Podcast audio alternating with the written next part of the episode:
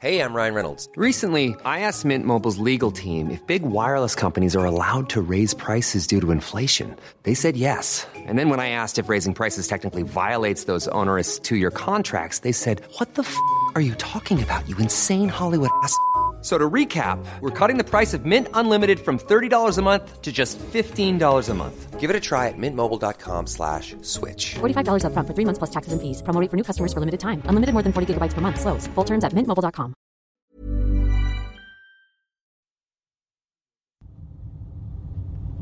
In 500 meters, go straight and then go straight.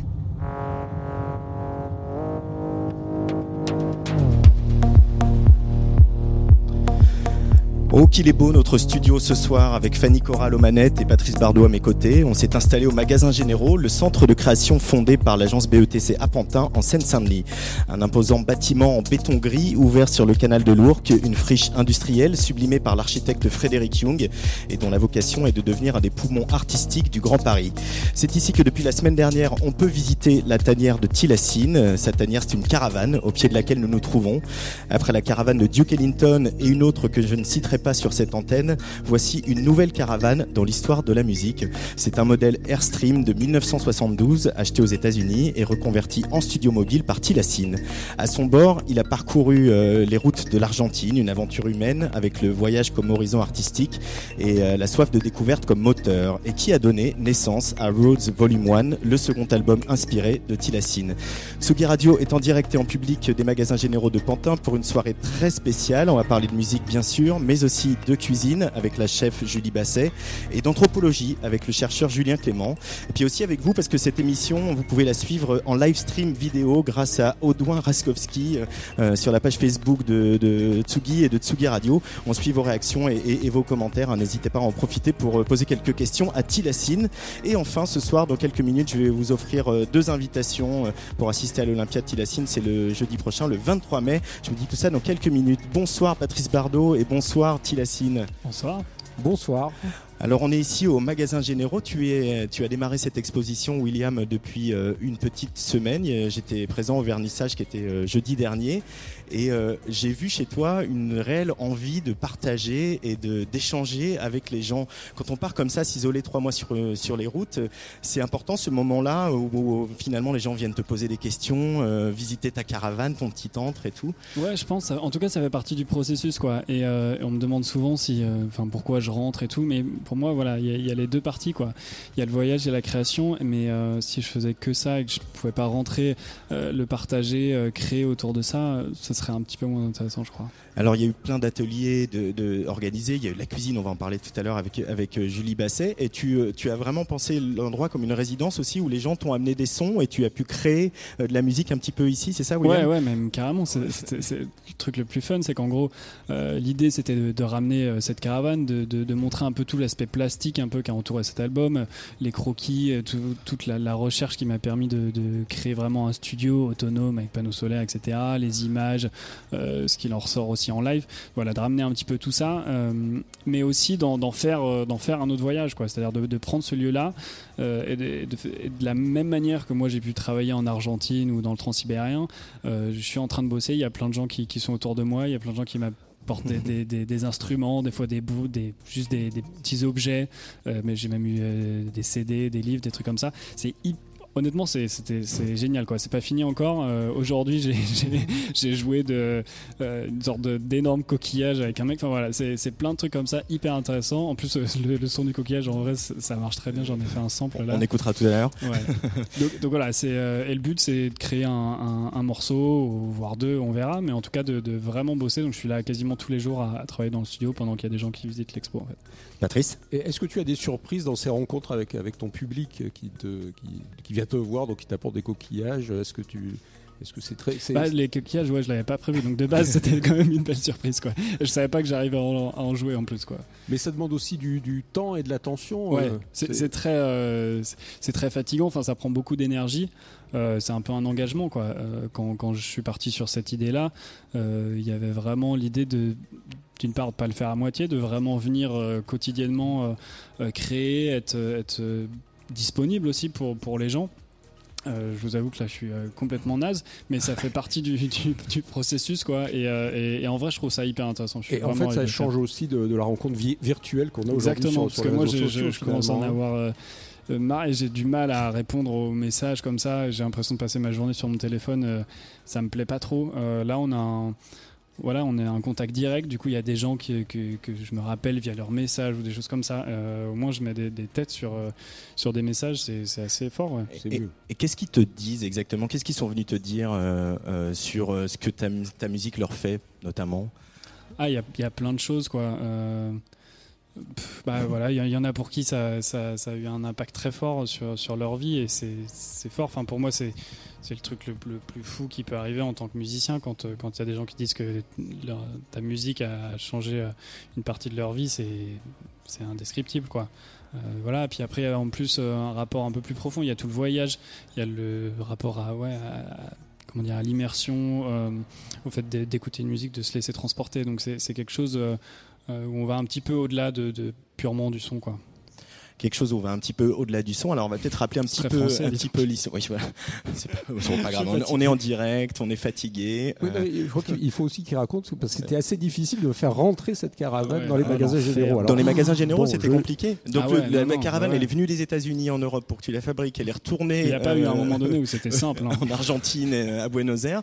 Et là, même au magasin généraux à Même Pantin. là, ouais. Bon, déjà, euh, se la ramener sur le périph euh, à Paris, c'était c'était sympa aussi. hein. C'est pas la cordillère des Andes, mais il y, a un- il y a- il y a quand même toujours un petit challenge. Et oui, en fait, c'est que la porte, euh, il y a juste 10 cm de marge, en fait. Et, et c'est en virage et tout. Euh, J'étais avec mon père, on a passé, j'ai fini tout le long, on a passé 48 minutes exactement à la faire rentrer.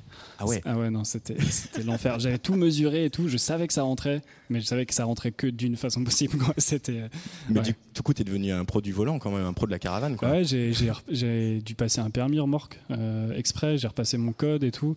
Euh, ouais, ouais. Et ça m'a vachement aidé. euh, C'est un permis où on fait des slaloms en marche arrière avec une remorque. Donc euh, quand j'étais. Ouais, vraiment.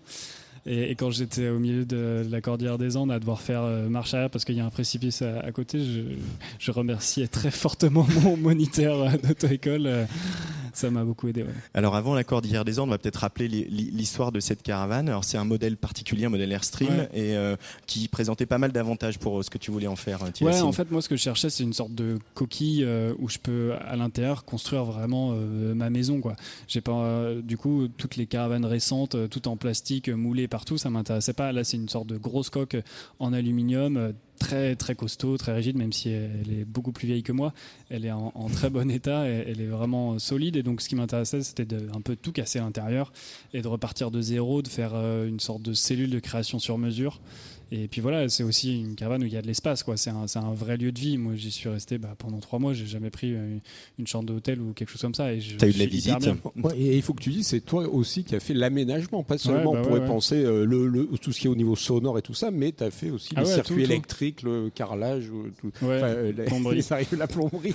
Donc c'est quand même. euh, Ouais, bon, c'est- c'était c'est c'était un gros challenge. Honnêtement, euh, bah, j'étais assez manuel quand j'étais au Beaux-Arts et tout. Et, euh, et forcément, quand on, quand on fait de la musique, on l'est un petit peu moins. On passe un peu sa journée derrière un ordinateur et puis, euh, et puis des concerts et des rendez-vous, mais on fait plus grand chose de ses mains et ça me manquait beaucoup.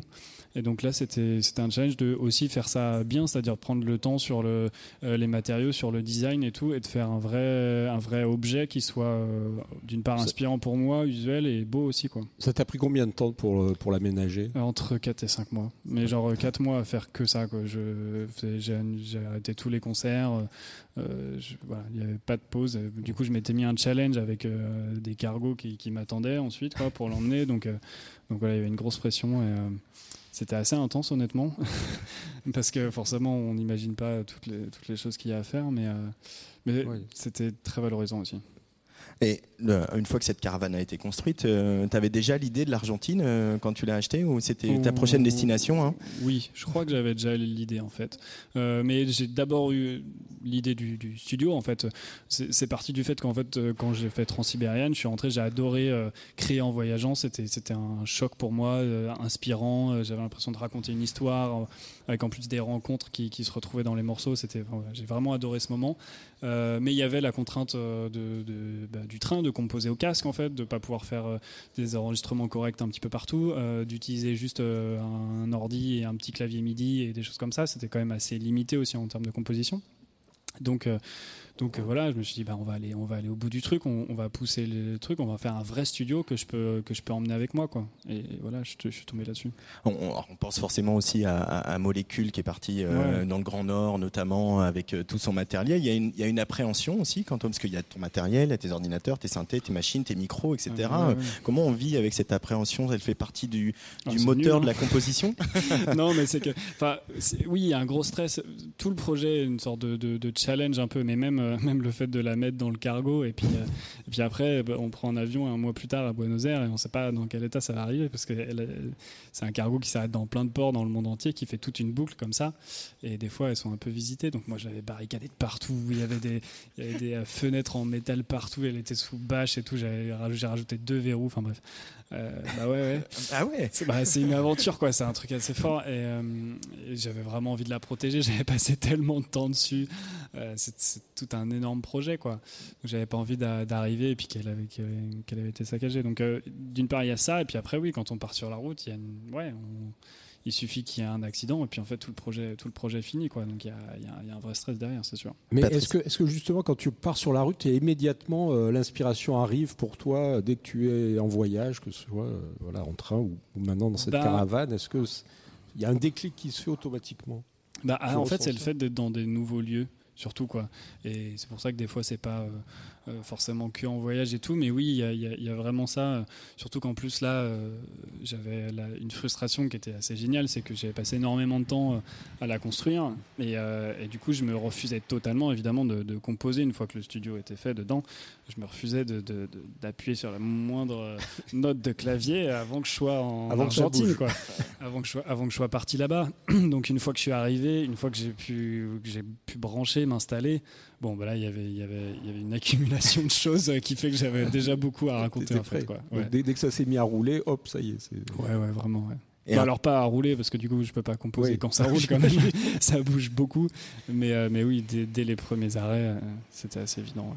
Alors pourquoi l'Argentine Will Tilassine Pourquoi l'Argentine Euh, En fait, je cherchais un pays euh, avec une vraie histoire de la route, euh, tout un, conti- un continent que je connaissais pas. Il s'avère que j'avais jamais, jamais mis les pieds en Amérique du Sud, Amérique centrale un peu, Amérique du Nord beaucoup, mais, mais jamais Amérique du Sud. Et, et puis voilà, je suis tombé sur un musicien qui s'appelle Gustavo Santaolalla, qui est un compositeur de, de films, beaucoup. Voilà, il y a un morceau, Apertura, qui m'a énormément touché, et je suis resté un peu bloqué là-dessus. Et, donc, euh, donc voilà, j'avais aussi envie d'un pays qui soit, euh, euh, comment dire, un, peu, un peu à nu aussi, où je puisse me perdre, qui soit immense, euh, qui soit pas entièrement protégé par des parcs nationaux ou des choses comme ça, où je puisse vraiment me, me- me paumer au, au milieu de nulle part. Et l'Argentine pouvait un peu m'offrir ça, tout en étant un pays en termes de sécurité qui soit totalement cool, quoi. Il y a ce besoin d'espace chez toi pour créer. Transsibérien, la Sibérie, les espaces immenses, euh, là c'est pareil. Ouais, bah il y, a un- il y a un truc fort quand on quand on arrive au milieu de nulle part, qui qui a absolument personne, qu'on peut faire de la musique, il y a un paysage complètement dingue, il y a une sorte de, de profondeur en fait en face de soi qui, qui est assez moteur. ouais. Tu n'aurais pas pu faire ça à Monaco, par exemple. Je crois pas. Après, je peux faire d'autres projets peut-être à Monaco, mais euh, mais ce serait pas la même musique, ça c'est sûr. ouais. Et du coup, il y a, il y a un- quand on regarde, euh, bah, par exemple, les photos qui sont exposées ici au, au magasin Généraux, le fait de, de cet horizon très lointain, etc., c'est quelque chose qui permet aussi de débrancher un peu la conscience et de laisser passer l'inspiration, c'est ça Tout ou- à fait. C'est de, de comment dire, de prendre du recul sur plein de choses, de, de déconnecter tout. Moi, c'est aussi ça. hein, c'est pour ça aussi que, je pars euh, sur des voyages comme ça. C'est qu'il y a aussi un fait à un moment donné, je me déconnecte ici. J'ai à Paris, j'ai mon label, j'ai- plein de projets en cours.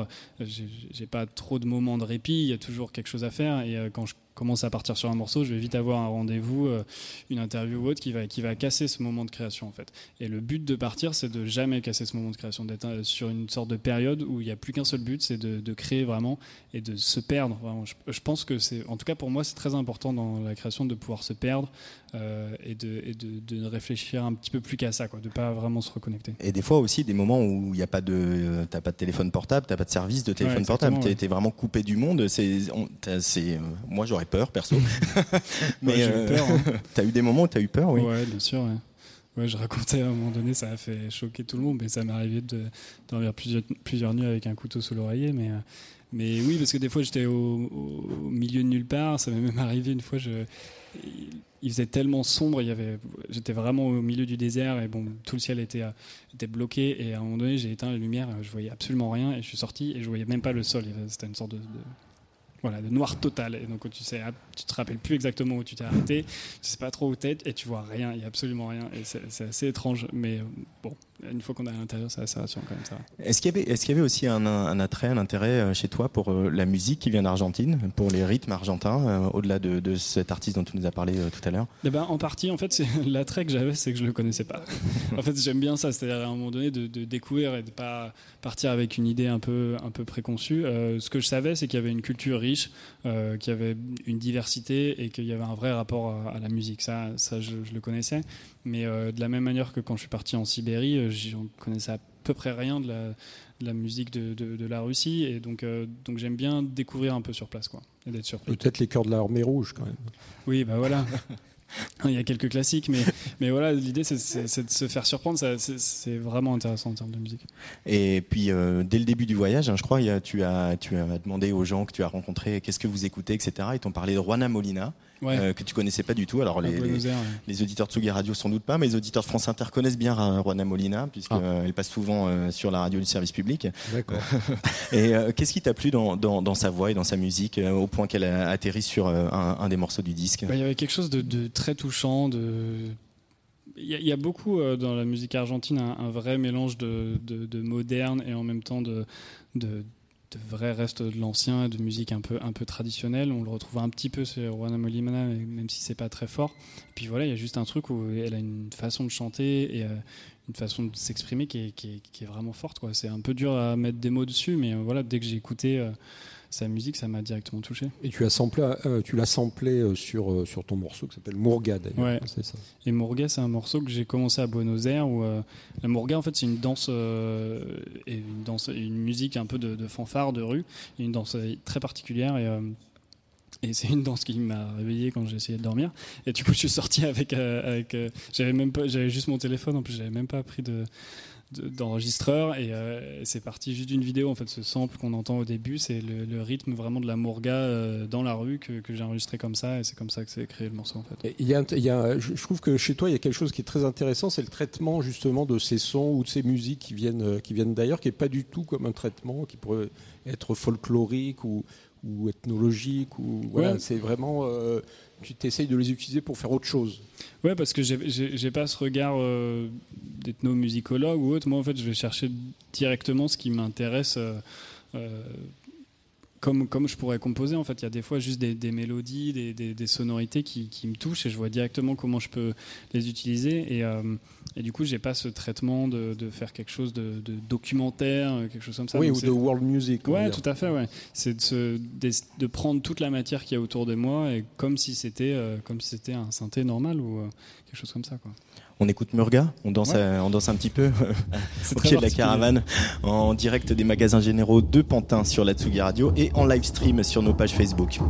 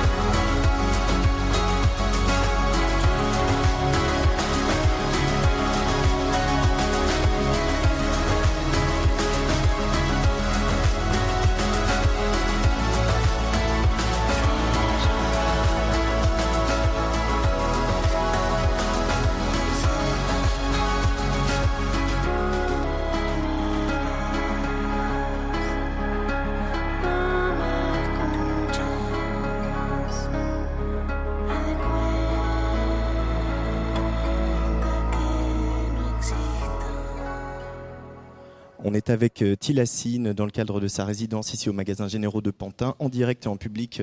Une émission que vous pouvez aussi suivre en, en live stream vidéo sur euh, nos différentes pages Facebook, Tsugi, Tsugi Radio et Tilassine. Euh, Tilassine, on vient donc d'écouter à l'instant Mourga et j'avais promis qu'il y avait des places à gagner pour euh, cet Olympia qui est euh, la semaine prochaine. Euh, T'es déjà passé à l'Olympia, hein, Oui. Tilassine. Mais c'est quand même, euh, bah déjà c'est un peu le, le redémarrage de, enfin c'est le vrai démarrage de, de ta tournée avec cet Oh, album. J'en ai déjà fait pas mal de mois. Là, c'est juste ma- c'était vraiment une- la première fois que je fais une petite pause de- sur la tournée euh, avec cette, euh, cette résidence exposition. Mais j'ai co- j'ai commencé fin janvier déjà. Euh, je, vois- je voyais euh, ton équipe de live qui était dans les parages là juste avant l'émission. Euh, cette date, c'est forcément pas une date comme, on le- comme les autres. Comment tu la, tu l'abordes et comment tu l'as préparée?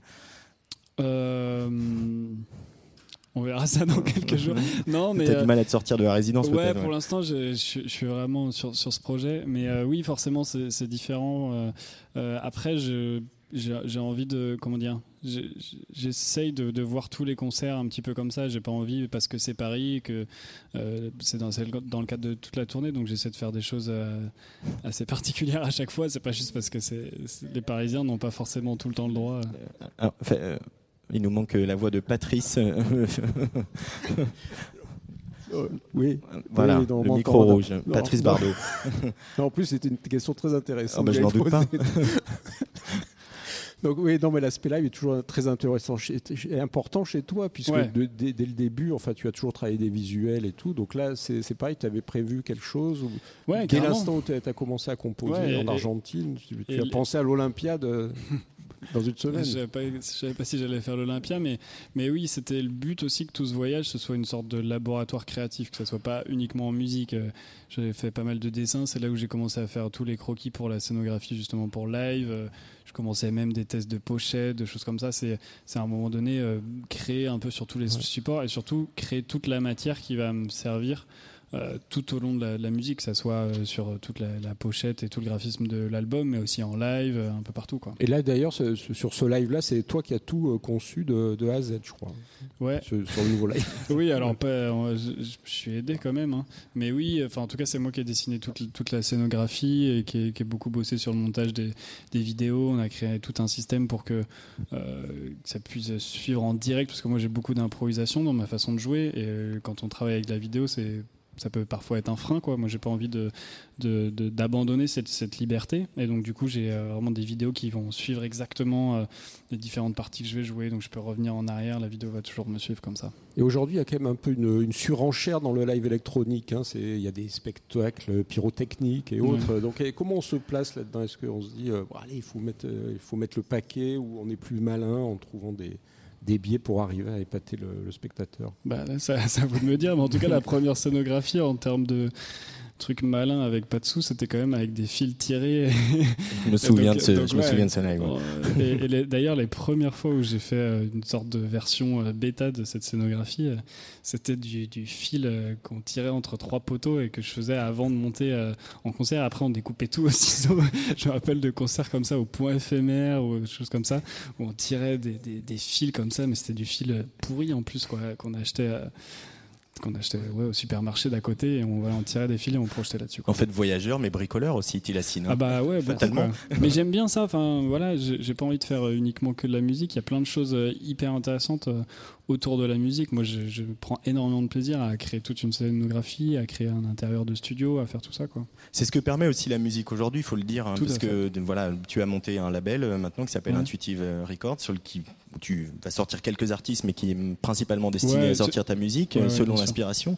Mais du coup, il y a voilà ce fameux 360 dont, dont on parle tout le temps, où tu aimes bien être au- aux commandes et maîtriser un peu l'ensemble de, de, de la production, quoi, et faire appel aux bonnes personnes. Parce que je trouve que tout est assez intéressant. Quoi. D'ailleurs, quand j'ai créé, entre guillemets, quand je suis parti sur Tilassine, quand j'étais au Beaux-Arts, c'était aussi pour m'éclater dans tous les autres formats, que ce soit dans, en clip, en live et tout. Euh, je savais que ça pouvait m'offrir une, une possibilité de, de- de travailler plein d'autres médias. Quoi. Mais tu es un peu workaholic, comme on dit. Enfin, tu t'arrêtes pas de, travailler. Ça se voit à ma gueule, je crois, en ce moment. même. Mais, mais oui, oui ça peut être un problème parfois. ouais. De- donc, Thiassine, tu as fait les beaux-arts. euh, Aujourd'hui, tu vis de ta musique. Quand tu as commencé à faire de la musique alors bon, ça, euh, et à te dire que à démarrer ce projet-là, est-ce que tu te voyais euh, avoir cette caravane? C'était un objectif euh, euh, ou quelque chose s'en approchant ou c'est venu en, Non, en- pas en du chemin? tout. Euh, ça a été une, pas une révélation, mais le, le rapport au voyage est venu euh, un peu plus tard. En fait, c'est d'abord euh, donc euh, voilà, moi quand j'étais mu- j'étais musicien, puis après j'avais vraiment envie de, de créer. L'instrument, ça, me plaisait un peu, mais ce qui me rendrait fou, ce, qui me passionnait, c'était vraiment de pouvoir raconter quelque chose, une émotion à travers un morceau. Et, quand j'ai commencé, après voilà, j'ai commencé à à composer beaucoup et après euh, je, regardais un peu ce que, ce que je composais et, j'avais le constat de pour, pourquoi il y, a des, il y a des fois où ça marche, des fois où ça marche pas, pourquoi pendant une semaine je peux m'enfermer en studio, il n'y a rien de bien qui sort et pourquoi des fois en deux jours, un, endroit un peu intéressant, il y avait quelque chose. Quoi. Donc euh, euh, ce qui est ressorti de ce constat, c'est que quand je bougeais, quand je vivais des choses un peu fortes, quand je voyageais un peu, il y avait une évidence, un peu une envie de, créer qui était, qui était plus forte. Donc après, du coup, je me suis dit, bon, on va, essayer de le, pousser, on va voir jusqu'où on peut emmener ça, et, euh, et ça a donné Transsibérien. Mais est-ce que ça veut dire qu'aujourd'hui, tu te sentirais, incapable de créer si tu n'étais pas en voyage? Est-ce que chez toi, à Paris, tu, tu arrives à composer un peu ou non ou il y a un blocage? J'arrive un petit peu, c'est juste que je trouve que c'est euh, moins intéressant. Et d'ailleurs, entre euh, Transsibérienne et, et Rhodes, j'ai fait un seul morceau que j'ai estimé bien pour en sortir. C'était Warden, c'est qui était vraiment lié en plus à un projet euh, vidéo très particulier. J'ai créé ce morceau pour ce projet. Donc euh, c'est juste presque un constat de bah, que j'ai l'impression qu'il n'y a rien de très très bien qui sort. Et, euh, et donc, et donc, donc voilà, j'essaie quand même. Hein. Est-ce qu'il y a un besoin aussi de solitude? Parce que j'imagine, bon, dans Mm. tes voyages, tu te retrouves euh, souvent tout seul. Est-ce que c'est Ouais. ça qui te, qui te permet de créer? Un- bah oui, en tout cas, c'est important de, de- de lâcher prise en fait. La solitude permet un peu ça, de, de vivre à n'importe quelle heure. De, ça m'arrive des fois de commencer des morceaux et 23h, je finis à 6h du mat. Le, le- voilà, le, le soleil se, se lève et moi je vais me coucher et je, et je m'en fous parce que je, je gère totalement ma temporalité. Je suis tout seul au milieu de nulle part et euh, je, peux, je peux faire à peu près ce que je veux. Oui, t'as en- pas de compte à rendre à, personne. Exactement quoi. Et c'est et c'est assez agréable. C'est quelle différence par rapport à- Transsibérienne justement? Moi j'ai l'impression que tu es allé du coup, tu as ralenti un peu le tempo, tu as c'est réintégré vachement plus le saxophone. C'est l'Argentine ou c'est Ah ouais, aussi vraiment. le fait d'être au calme, comme tu le disais tout à l'heure, et, et pouvoir écouter sur des vraies enceintes, euh, dans- proche d'un vrai studio quoi Bah pff, non, je pense que c'est pour le coup vraiment l'Argentine quoi. Euh, je me suis rendu compte euh, très rapidement qu'en fait ils avaient des tempos mais très très très lents en fait, mais vraiment extrêmement lents.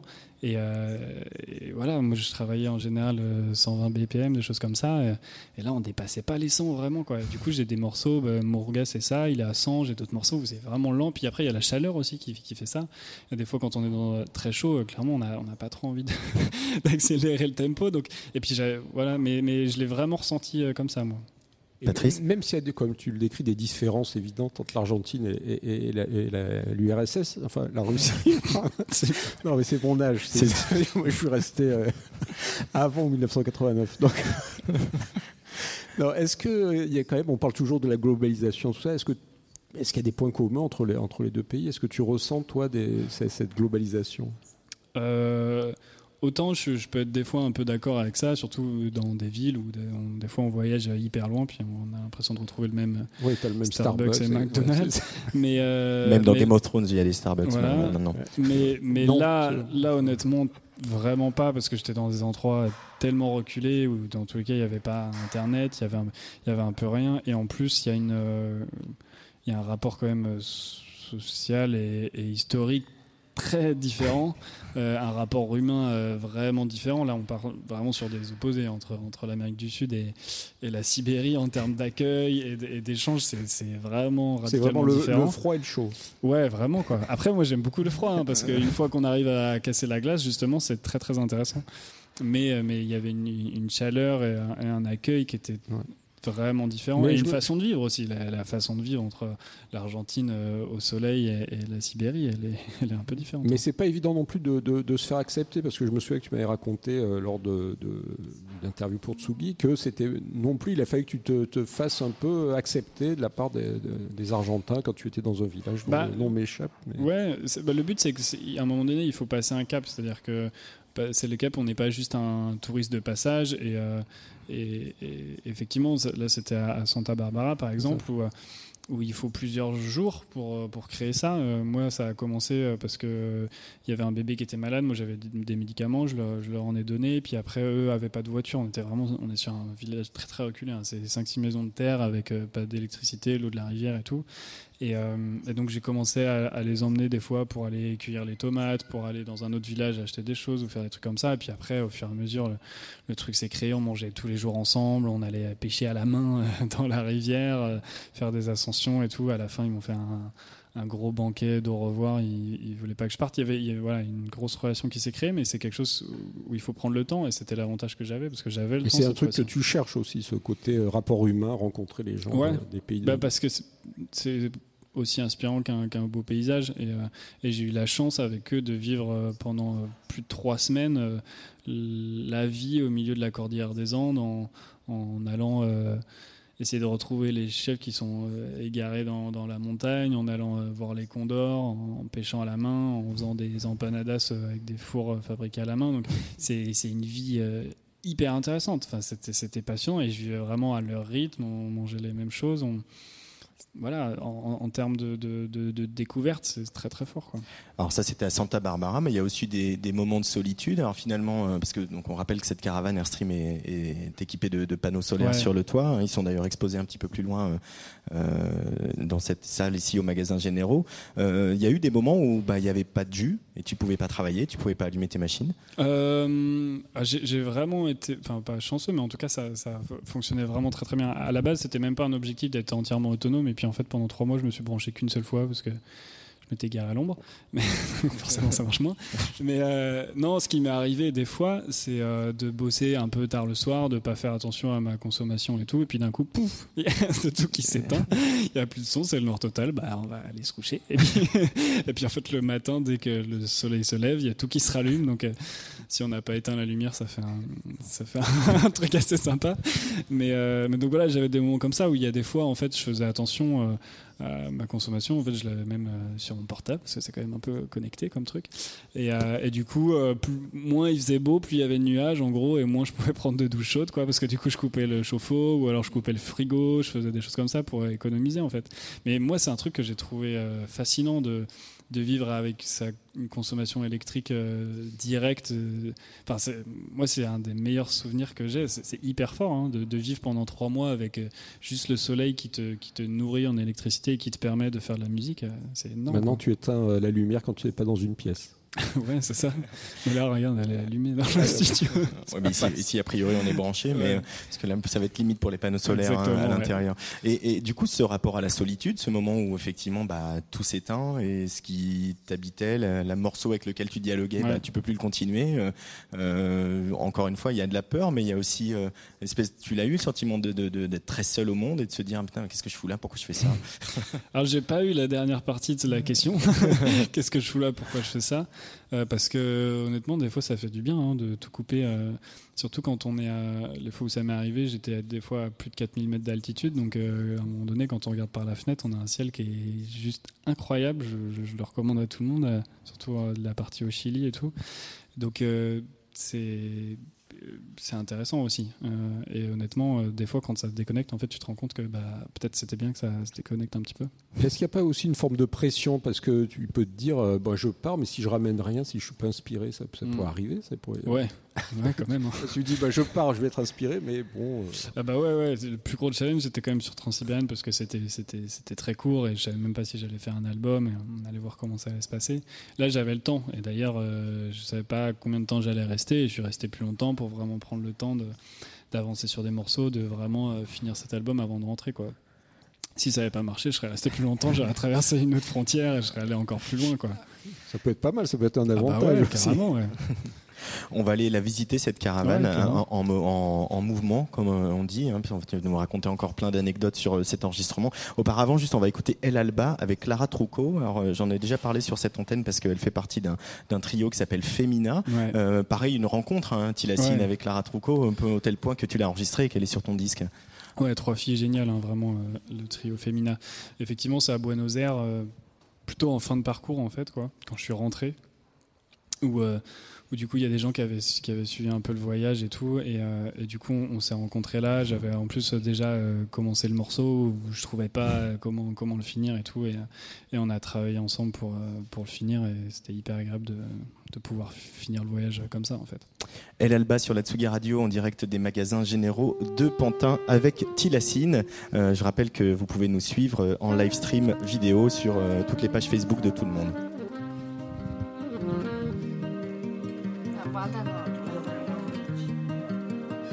Cuando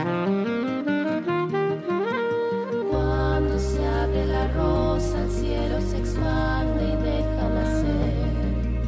Cuando el alba se arroja, la oscuridad desvanecer. Cuando se abre la rosa, el cielo se expande y deja nacer. Cuando el alba se arroja,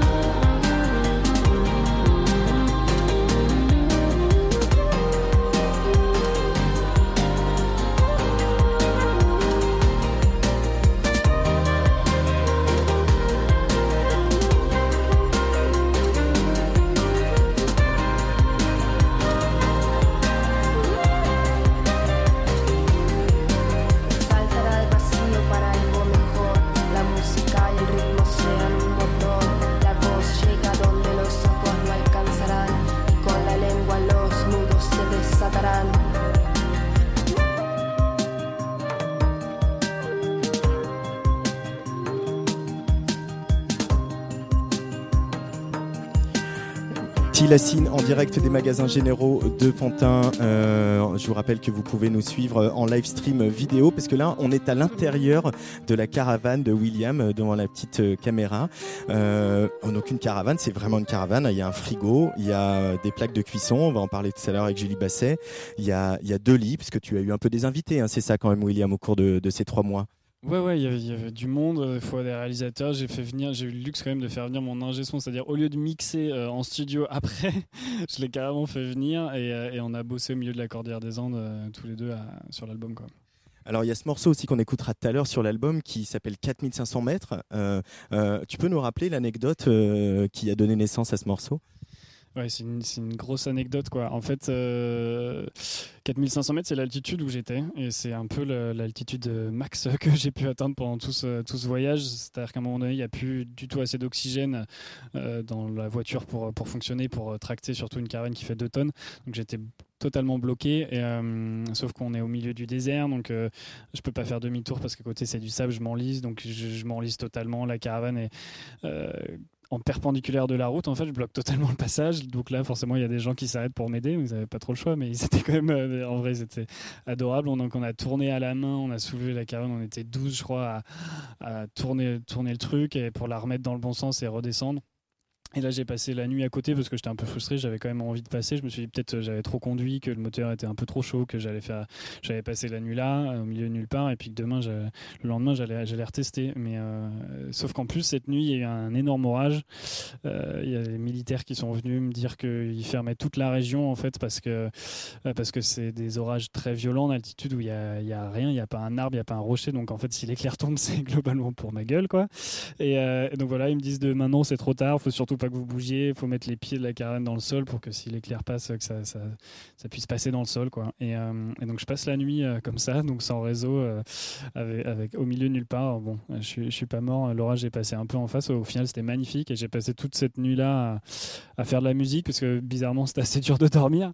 Et, du coup, j'ai créé cette, cette instrumentale de 4500 mètres, quelque chose d'un peu de voilà progressif, un, un peu un, un peu épique, qui, qui ressemblait un peu au moment que j'étais en train de et que j'ai envoyé euh, plusieurs jours plus tard quand j'ai eu euh, internet à euh, Jay Medeiros en lui expliquant tout le tout le périple que j'avais fait pour qu'il puisse s'inspirer de tout ça et, et écrire un texte là-dessus quoi. On, on l'écoutera tout à l'heure ce morceau. Alors on va la visiter cette caravane. J'aimerais bien com- commencer par les, par les élastiques qui sont là parce que ça, ça m'amuse beaucoup, euh, William. Ouais, alors forcément, quand on fait une caravane comme ça, il faut avoir euh, plein de, de choses pour les bloquer, pour que quand ça roule, euh, tout se balade pas un peu partout. Donc moi, j'adore les élastiques, j'en ai foutu partout. Ça me permet de tout bloquer, euh, des, portes, des placards, des trucs comme ça. Et là, forcément, c'est des. Alors, je sais pas si on peut le voir, mais on va, prendre la caméra. Je peux te la piquer? Il n'y a, pas- y a pas de câble, ok ça marche. Bon bref, on va le mettre en son. Donc c'est des élastiques et, qui permettent de bloquer forcément... Petite étagère, hein, voilà. Ouais, voilà, c'est juste une petite étagère, mais du coup, euh, je sais pas, je crois qu'il devait être 2h du mat quand j'ai fait ça, et du coup, je me suis amusé à les accorder toute la nuit, et ça donne ça.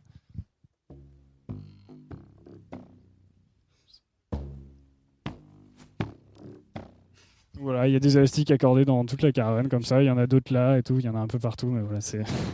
Du coup, côté field recording, ils se retrouvent un peu dans, dans les morceaux, ces élastiques euh J'avais fait un morceau avec ça, avec d'autres, avec des, des parties de bois, un peu plein de trucs. Bon, c'est un morceau que j'ai pas sélectionné à la fin, mais oui, j'avais un peu tout enregistré euh, comme ça. Alors puis là, on est vraiment, c'est- amusant quand même parce qu'il y a ce côté très caravane, frigo, euh, petit évier, etc. Et là, c'est le studio comme dans les, les vrais studios professionnels avec euh, un, un synthé. Euh, tu peux nous peut-être nous faire écouter un petit peu des, des sons que tu as récoltés cette semaine ou depuis le début de cette résidence au magasin Généraux, William? Ah ouais, carrément. J'ai plein de samples un peu bizarres. Alors, ça a commencé par un truc où j'avais fait euh, gueuler la foule euh, le soir du vernissage. Donc, c'est un truc, alors on va voir si on entend bien. Mais ça fait des samples comme ça. Je, je vais le mettre plus fort.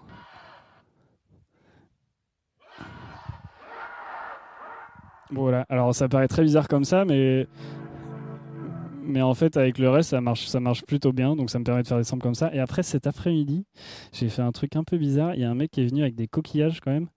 Euh, et on a enregistré des coquillages. Et là c'est un peu pareil. Euh, c'est des énormes coquillages.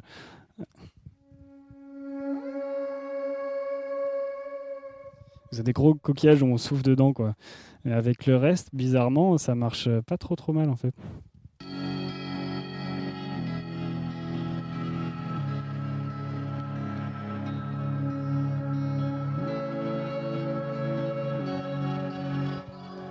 Voilà, ça c'est un peu un exemple de, plein de choses que j'ai que j'ai pu récupérer. Il y, a, plein de trucs. Tout à l'heure, j'ai enregistré euh, un instrument, une percussion réunionnaise, euh, euh, du ukulélé. Enfin voilà, il y, a eu, plein de choses. Qu'est-ce qu'il y a dans les petits placards et alors, il y a des câbles hein, comme dans tous les studios qui se respectent, mais on imagine qu'il y a aussi des instruments, des micros. Ouais, alors si on ouvre un peu, ouais, c'est un, un peu le bordel. Ça paraît, ça paraît clean quand c'est fermé, mais voilà. Donc il y a plein de trucs, des disques durs, des petits instruments, des choses comme ça. Il y a des. euh, Ouais, ouais, carrément. Alors celle-là, on me l'a ramenée, elle vient de Madagascar. Donc il y a des, ouais, il y a un peu, il y a, il y a plein de trucs techniques aussi, hein, mais euh, il y a des, des, gros cailloux de sel que que je trouvais un peu partout. Euh, tout ça, c'est du cactus que je trouvais sur place qui m'a permis de, faire plein de pots. Donc, euh, donc voilà, il y, a- plein de choses comme ça. Puis après, là, c'est toute ma cuisine, quoi. Et là-bas, au fond, il y a donc une salle de bain où tu as vécu pen- pendant trois mois. Ça manque pas le confort au bout de trois mois, Tilacine?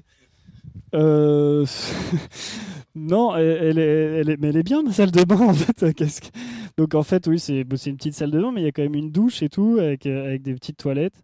Et, euh, j'ai aussi du coup un, gros euh, placard avec euh, 90 kg de, de, batterie lithium. C'est un, un endroit as- assez particulier. C'est tout chargé et tout, et, euh, et c'est ce qui fait tourner un peu toute la toute la caravane euh, toute seule quoi. Oui, puis c'est le vrai enjeu. euh, Maintenant qu'on on lit des articles tous les jours sur les voitures électriques, euh, stocker l'électricité, c'est le, le- le véritable enjeu. T'avais, quand tu étais chargé au max, ça te donnait combien d'autonomie, euh, William? Euh, alors si j'étais chargé au max et disons qu'il n'y ait plus de soleil du tout, ça me permettait de pouvoir continuer à avoir de l'électricité pendant 2-3 jours, quelque chose comme ça. On, va, redescendre de la caravane, si tu veux bien. On va aller voir un peu le, reste de l'expo et les instruments euh, que tu as utilisés. Euh, je pense que la caméra ne pourra pas nous suivre, euh, malheureusement, mais j'aimerais bien qu'on on écoute un petit peu ces petits instruments qui, se trouvent là-bas. Qu'est-ce que c'est que cette petite, toute petite guitare? C'est pas un ukulélé, hein Non, c'est un charingo en fait. Alors il doit être tout désaccordé là comme il est, mais c'est voilà, bien désaccordé. Mais euh, c'est c'est pas un ukulélé, mais ça, ça a 12 cordes. En fait, toutes les cordes sont doublées et c'est un instrument que j'ai trouvé dans un, un village qui s'appelle Pourmamarca. J'ai rencontré euh, des musiciens. Il s'avère que leur père était fabriquait des instruments. Donc c'est des voilà, ça fait une partie des, instruments comme ça que je collectais et ça, il s'est retrouvé dans plein de morceaux. 4500 mètres notamment, j'ai composé une partie dessus. Santa Barbara, dans Pourmamarca, il y est aussi. Donc voilà, il y a, il plein d'objets un peu un peu étranges. Ça c'est euh, une poterie qu'on m'a offert euh, justement dans le ban- banquet d'adieu à Santa Barbara. En fait, euh, on s'est échangé un peu des cadeaux et c'est le genre de choses. euh, je sais pas exactement à quoi ça sert, mais Ça fait du son, ça? Non, absolument pas. Ça fait absolument pas de son. Et je sais pas trop quel animal euh, ou quelle chose c'est, mais c'était c'était très gentil quand même. Euh, là, donc devant nous, juste bah, les panneaux solaires, les fameux. euh, donc ça, c'est un peu la batterie B, hein, quand tu avais besoin d'un peu plus de puissance, c'est ça? Ouais, exactement. En fait, ça, ça fait partie des quelques panneaux solaires que j'avais en plus ou quand euh, j'étais avec mon ingénieur du son et qu'on était à deux ordi à travailler toute la journée, toute la nuit et tout. On en mettait trois sur le van en plus qu'on connectait au reste et ça nous permettait de compenser tout en essayant d'avoir encore des douches à peu près chaudes, quoi. Là, il y a un jerrycan, euh, c'est quoi? C'est un jerrycan d'essence? Ouais, c'est bah, le, juste l'option survie vraiment et c'est le truc euh, nécessaire quand on, quand on part euh, dans le désert pendant plusieurs, plusieurs jours, plusieurs, euh, ouais, quasiment une semaine. Donc ça, ça fait partie de la nécessité. vraiment. Et il y a un petit pot avec euh, des herbes sèches euh, là-dedans. Euh, on est dans des régions où ça peut être un peu prêté à, à question. Qu'est-ce que c'est que ces herbes, William? Alors, ça s'appelle de l'alcajujo avec l'accent euh, argentin. En fait, c'est des, herbes que des villageois me donnaient pour le mal d'altitude. Ils voyaient que, je commençais un peu à tituber, que je galérais vraiment. Et donc, c'est plein d'herbes qu'on allait cueillir nous-mêmes euh, euh, en haut des montagnes, en fait, et on faisait des infusions comme ça. Et ça aide un petit peu le cœur à, à ralentir le rythme, quoi. Euh, on va retourner au studio, retrouver Patrice Bardot, puis se remettre dans, dans le champ des caméras pour ceux qui nous suivent en live stream vidéo. Euh, je rappelle qu'il y a des places à gagner pour euh, le concert de Tilacine Olympia le 23 mai prochain. Euh, bah, pour, comment gagner bah, C'est simple, vous nous envoyez un petit mail en nous disant pourquoi vous aimez Tilacine. Et euh, le mail, il faut l'envoyer à radio.tsugi.fr. Radio.tsugi.fr. Ça y est, je suis revenu au studio. Fanny, tu veux bien nous mettre 4500 mètres avec le rappeur Jay Medeiros, extrait de Roads, l'album de Tilacine.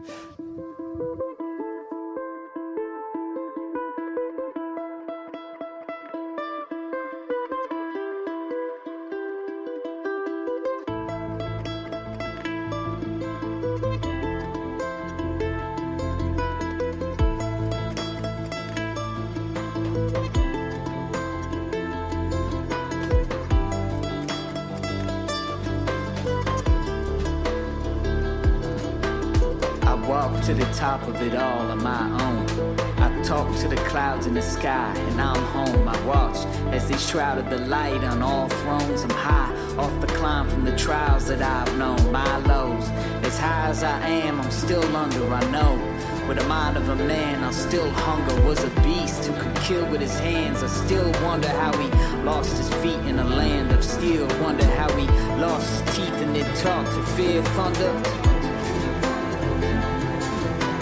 It costs for a man to be caught in his slumber? We'll be at 8 billion soon and it won't matter. We'll be at 8 billion soon and it won't matter.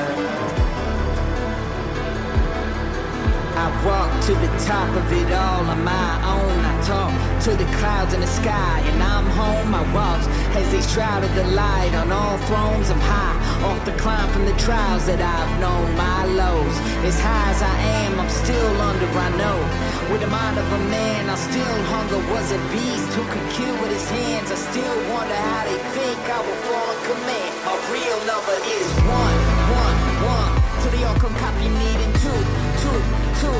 Well, there ain't no stopping me at three, three, three. Well, there still ain't no following me at four, four, four. Trying to overpower me. That's one, one, one, one, one. Searching for your heart when you're part of the song. Searching through the dark when they mark you as none. Not knowing where to start or the hour it begun. I'ma tell you like trapped in the rain. Got me feeling more free than a Johnny Walker. Six out to the brain, feeling the same. Numb to the pain, I could hardly walk. But a mountain ain't hard to walk. It's a silence I found on the way up. That reminded me how I must pay up for the life that would drown my day cup. And in a night glass, I walked out a light pass. I walked out that moon glow and that light flash. Just show me the right path. Any moment I'll soon know I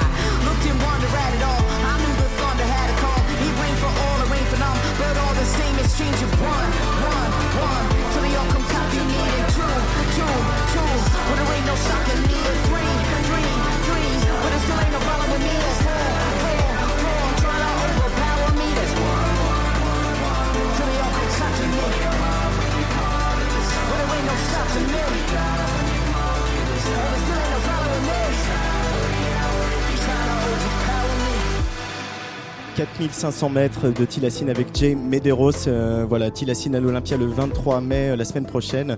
Euh, des places à gagner euh, par mail à radio.tsugi.fr. Patrice Bardot. Oui, je crois qu'on a des questions des auditeurs. Alors, on avait une question justement de, de- de gens qui nous suivent Enfin, sur, euh, sur euh, voilà, Facebook Live, etc. Il y avait quelqu'un, Meltea, je crois, qui demandait est-ce que tu penses qu'un artiste argentin ou russe pourrait faire un peu le même type de projet, mais ici en France euh, Mais je Ceux, pense, ceux ouais. que tu as rencontrés. Ouais, euh, oui, alors je, je n'ai pas rencontré des vargeaux comme moi qui faisaient ça, mais, mais, mais oui, en tout cas, ce serait tout aussi intéressant parce que le but, c'est de, de, de se déconnecter, de changer de culture, de, découvrir des choses. Donc il n'y a pas de raison que ça marche pas dans l'autre sens aussi, je pense. Tu penses que ça peut susciter des vocations peut-être? Même ici en France, peut-être d'autres artistes vont se dire tiens, euh, bah alors c'est vrai qu'on a parlé tout à l'heure de, de molécules, mais euh, oui, il peut, il peut y avoir des.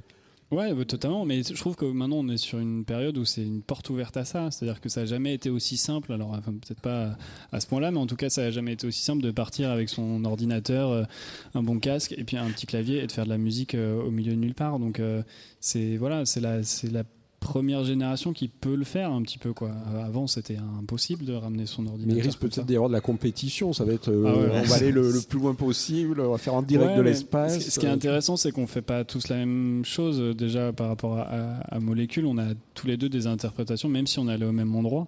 Euh, c'est pas forcément tout le temps que l'endroit qui est intéressant, c'est la façon dont on va le retranscrire dans, dans notre musique. Donc on va avoir des interprétations vraiment différentes. Et c'est- en ça que je trouve moi justement hyper intéressant de voir d'autres artistes qui peuvent suivre la même voie.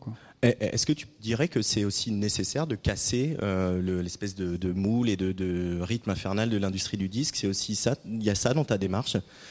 C'est nécessaire un petit peu pour moi, oui. Euh, ça me permet de casser déjà en termes de temporalité et puis de construire des projets un peu différents. La première fois que j'ai parlé du projet Transsibérien, on m'a dit mais non, mais tu vas pas commencer par un album concept, euh, c'est pas possible, il faut faire un album avec des featuring et des trucs. Je fais ouais, bah il y a un featuring de chaman, voilà.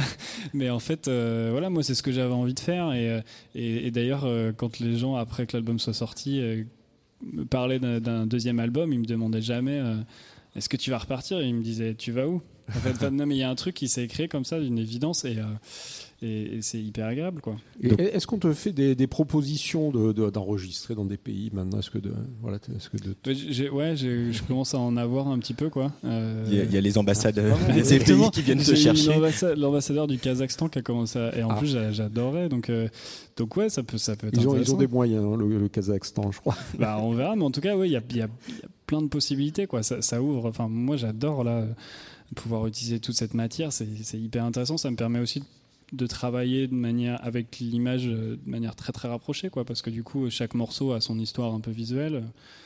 Moi, je trouve ça assez intéressant. Euh, donc le, ce voyage c'est en, en partie terminé par ce séjour assez prolongé euh, dans un petit village qui s'appelle Mm. Santa Barbara, hein, mais on est très très loin des- du soap opéra. Voilà, ne pas confondre. hein, à ne pas confondre, euh, et, de, et de, la, de la- de la côte californienne. Euh, Qu'est-ce que Qu'est-ce qu'on apprend sur notre mode de vie quand on va chez des gens comme ça, dans des petits villages reculés, euh, euh, dans les montagnes, qui euh, sont écrasés sous le soleil, qui ont peut-être euh, pas beaucoup de moyens, pas beaucoup de revenus euh, Ça, ça rend humble un peu, Tilacine, cette expérience? Ouais, et puis ça permet de se rendre compte de, plein de choses. Alors moi, il y a des choses que je me rendais compte déjà en gérant mon électricité, mon eau tout seul, en allant parce que du coup j'allais un peu euh, bah, euh, quasiment au puits avec mon seau pour aller remplir ma, mon, réservoir d'eau, des choses comme ça. Puis on allait couper le bois le matin pour faire marcher les fours et tout. Donc il y a une sorte de fonctionnement comme ça où on, s'en rend un peu compte. Il y a des choses aussi euh, euh, plus moches qu'on s'en rend compte. C'est quand il n'y a pas du tout de ramassage des déchets là-bas. Donc à un moment donné, on, traverse une colline, puis on voit tout un tas de déchets qui crament euh, toutes les semaines, des choses comme ça. C'est aussi ce genre de choses que moi je trouve intéressant de, de découvrir. C'est pas très photogénique, mais, euh, mais ça permet de se rendre compte que, oui, quand on est au milieu de nulle part comme ça, quand on utilise encore du plastique, bah, il faut bien le, cramer, faire des choses comme ça. Donc voilà, ça permet de découvrir euh, une sorte de vie un peu en autarcie, et puis une vie, oui, totalement différente, où c'est des gens qui travaillent. Assez peu, qui, enfin, qui travaillent peu, je veux dire, en tout cas, qui n'ont pas des, des, des, des travaux précis, qui vont pas au bureau. qui ont- voilà, qui ont, qui ont des, qui ont des animaux, qui ont des choses comme ça, qui ont parfois récolté des choses et, et qui vivent euh, ensemble et qui ont honnêtement une vie assez agréable, hein. même si elle est très pauvre, ils ont une vie euh, très très chouette, moi je trouve. On le voit pas mal hein, dans, le, dans le clip d'ailleurs du, du morceau Santa Barbara. On te voit avec eux, on te voit jouer au foot, on te voit euh, euh, jouer de la musique avec un bébé sur les genoux. et on, voit ce peu. truc assez étonnant aussi dans, dans la rivière. C'est une, une espèce de, de grand tauron euh, de, de feuilles. euh, ça c'est la pêche à la main. C'est la pêche à la main. Tu En peux fait, nous en parler, Tilassi du coup, quand, quand bah, les, les, les gars me disaient ouais, on va à la pêche et tout, je dis, bah, moi je suis chaud, je vais à la pêche quoi. Et du coup, on arrive là-bas et puis je me rends compte en fait, on est parti les mains vides. Je mais vous avez pas du tout de canne à pêche en fait, les gars. Non, mais on a une corde. Oui, certes. Et en fait, du coup, on coupe euh, toutes les, les- des, des branches en fait, des, des espèces de fourrage qu'il y a sur les côtés, et on fait une espèce de, ils appellent ça un saucisson quoi, de, de branches comme ça Ah, qu'on met, qu'on met dans l'eau. Donc on le saucissonne avec euh, cette fameuse corde qui sert quand même à quelque chose. Et, euh, et on remonte le courant comme ça. C'est une rivière qui, à ce- à ce moment-là de l'année, est, est très, très basse. Quoi. Il y a très peu de niveau d'eau. Ça nous arrive à peine aux genoux. Et du coup, on remonte comme ça et il faut attraper les, poissons euh, directement à la main comme ça, euh, qu'on qu'on voit pas parce que c'est une eau un peu, un peu boueuse. Ce qui est sympa, c'est que forcément, c'est des poissons qui ont des épines et tout. Moi, je suis ressorti avec des trous dans les mains. J'ai réussi à sortir quand même deux poissons. Mais, euh, mais voilà, c'est un sport. Mais honnêtement, c'était génial, quoi, parce qu'il y a tout le village qui va, qui va, qui va faire cette, activité. Tout le monde qui est un petit peu autour. On remonte, et les chiens qui courent partout. C'est un événement assez fort. Puis après, on rentre avec euh, 50 poissons qu'on partage avec tout le village et puis euh, les villageois aux, aux alentours. C'est des moments assez géniaux. Et quand on vit des expériences pareilles, le, le- le retour, est- c'est difficile. Qu'est-ce que Ouais. tu te dis bah non, j'aurais mieux fait de rester là-bas. en Quand tu reviens et qu'il y a à des trottinettes électriques dans les rues, tu fais. Tu regrettes tes poissons à ce moment-là. Bon, ah, c'est bien la trottinette électrique, moi, j'ai rien contre.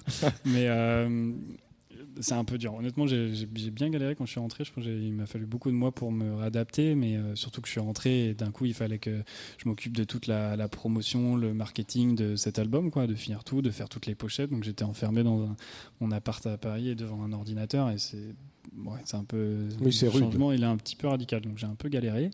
Euh, mais voilà, ça fait partie du, du, du processus, quoi. Mais, euh, mais il n'est pas tout le temps agréable. ouais. À tes côtés, euh, il y a un, un invité que tu as souhaité a- avoir euh, ici avec nous euh, ce soir. C'est un, un anthropologue de formation qui s'appelle Julien Clément. Bonjour Julien. Bonsoir. Merci d'être avec nous. Merci à vous. je vais m'adresser à, à l'anthropologue que vous êtes. Qu'est-ce que ça raconte de notre société, la, la démarche de, de Tilacine euh, de ce qu'on vit aujourd'hui, de notre monde, cette envie de partir, de couper les réseaux, de, de se confronter à la nature, euh, se confronter à sa solitude? Euh, moi, je pense que ça peut dire beaucoup de choses. D'abord, il y a, ce qui est intéressant, c'est cette mobilité des, moyens de composition. Ça, c'est génial. Parce que à la fois, il y a un côté comme tous les nouveaux travailleurs qui circulent, mais aussi là, dans la musique, ça crée un nouvel espace de- d'exploration. ça, c'est et moi, ça me fait penser aux écrivains voyageurs, en fait. C'est ça que je trouve assez beau. C'est euh, pour ça que moi, je connecte un peu avec, tout, avec ce qu'il fait, parce que autant la première fois, je savais pas trop si c'était un- une fois et et que c'était bon, voilà, il y avait une opportunité qui s'était créée. Moi, je connaissais pas très bien les conditions dans lesquelles ça s'était fait. Mais là, euh, on s'est voit. pas créée toute seule, l'opportunité. ouais, c'est ça. C'est ce que je découvre en fait. C'est un vrai projet. Et là, avec le deuxième, puis on sent qu'il y en a d'autres derrière. Là, tout d'un coup, on voit un truc qui s'ouvre, quoi. Et euh, Et C'est marrant, l'écriture, c'était aussi un, des points moteurs sur le transsibérien, avec, euh, parce qu'il y avait ce rapport à, l'inspiration avec des, des écrivains, Blaise Sandra ou autres et tout, qui partaient dans le transsibérien, s'enfermer un petit peu, écrire et tout. Et du coup, c'était aussi l'idée de, refaire ça de manière totalement moderne avec de la musique euh, électronique, mais, voilà, de, de- reprendre cette recherche d'inspiration que ces personnes pouvaient avoir. Ouais, c'est ça, du coup, ça vient des musiciens voyageurs. On voit des trucs qui rentrent dans la musique comme ça, qui sortent de, de là où vous êtes, quoi. Et ces expériences à Santa Barbara qui sont magnifiques, qui me rappellent, moi, des choses que je lis en anthropologie, mais justement, pas sur le côté documentaire, sur le côté aussi euh, expérience vécue, et qui a une proximité avec euh, l'écriture euh, de voyage. Oui, vous voyez vraiment un lien avec, avec votre, votre spécialité, avec ce que fait William? Mais en fait, ça dépend comment on l'apprend. C'est-à-dire que si on l'apprend de manière euh, euh, académique et théorique, avec des questions et le côté documentaire, ça, ça, évidemment, ça devient très loin. Mais si on le prend comme qu'est-ce que c'est que d'être là avec des gens et d'essayer de les comprendre et de partager quelque chose, et qu'est-ce, comment on retranscrit ça ensuite dans des formats qui soient pour le- l'anthropologie, euh, la vidéo, puisque tous les films ethnographiques euh, traduisent ça, dans l'écriture, qui a aussi été beaucoup travaillé pour rendre compte de ça, qui est aujourd'hui assez complètement transformé. Les bouquins d'anthropologie aujourd'hui, ils sont plus du tout ce qu'ils étaient il y a 50 ou 60 ans. Donc euh, toutes ces choses-là, ouais, à ce moment-là, il y a devient une grande proximité. Et, euh, et en plus, il y a une forme aussi d'esprit qui sort de l'université, c'est-à-dire c'est l'anthropologie au sens large. Quoi. Oui, c'est une manière de réinventer un peu la, la discipline, comme, euh, comme euh, William le réinvente, réinvente un peu la manière de faire de la musique. Finalement, c'est peut-être un point commun entre les deux. Oui, j'ai pas totalement cette, cette ambition-là, mais en tout cas de réinventer peut-être la, la manière d'être d'être inspiré, en tout cas. Est-ce qu'il y a- il y, a une volonté documentaire chez toi, Tilassine, de, de, de chroniqueur, de, de rendre compte de, de la vie de ces gens euh, Alors, plus, euh, moi, ce que j'aime beaucoup, c'est aussi le processus de création, en fait. C'est bon, un peu aussi le, but de, cette exposition. Des fois, je trouve que le, la, façon de faire, euh, le, chemin qui a permis de, de créer euh, l'objet final est parfois presque aussi intéressant que l'objet final, je trouve. Et donc, cette approche-là, moi, je, l'aime bien. J'aime bien la, partager, montrer. euh, je trouve que quand euh, on écoute un morceau et que bon, on entend une voix, on entend un sample et tout, mais qu'on connaît l'histoire qu'il y a dedans, quand Transsibérienne, on se rend compte que c'est des petites grand-mères au milieu d'un village euh, dans la taïga, on n'écoute pas le, mo- le morceau de la même manière. Et, ce rapport-là entre, entre la façon, le, côté artisanal, la création du morceau et, l'écoute, cette connexion, je la, trouve très intéressante. Julien Clément. Ouais, moi je trouve ça génial et j'aimerais qu'il y en ait encore plus d'une certaine manière. Il y a des moments où on a envie que ça continue, qu'il y ait des Ouais, choses qui. Toute l'intro de l'album, elle est magnifique pour ça. Parce qu'on sent ça, l'outro aussi, où il y a tous ces échanges, où on sent le, sur le chiffre, la prononciation, les rires, etc. Et on a envie que ça habite euh, complètement encore plus. Moi, c'est- enfin, c'est c'est mon, Ouais, bien c'est sûr. mon exploration qui parle.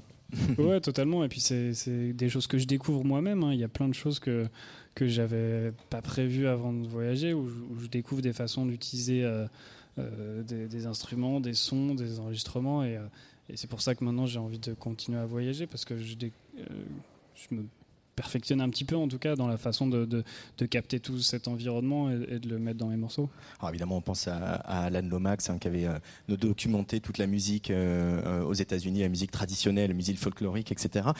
Julien Clément, même si aujourd'hui vous avez un peu laissé tomber, vous êtes éloigné de l'anthropologie, vous avez été longtemps au musée du Quai Branly Jacques Chirac, notamment à travailler sur toutes ces archives, et, vous vous êtes rencontré à cette occasion-là avec avec Tilassine, si je me dis pas de bêtises. Ouais, exactement. C'était, euh, moi, j'ai travaillé deux fois avec le, avec le Quai Branly, et notamment sur cette fois, c'était pour les 10 ans du, du Quai Branly, où j'ai eu l'occasion euh, et le plaisir de, de- de fouiller un peu dans toutes les banques euh, audio et vidéo du Quai Branly, en fait, en utilisant plein de plein de musique, plein de samples et tout, euh, pour en faire un set euh, vraiment, mais un set de Tilassine quoi. Donc je me suis réapproprié plein de plein de matières comme ça et j'ai créé un, un set unique.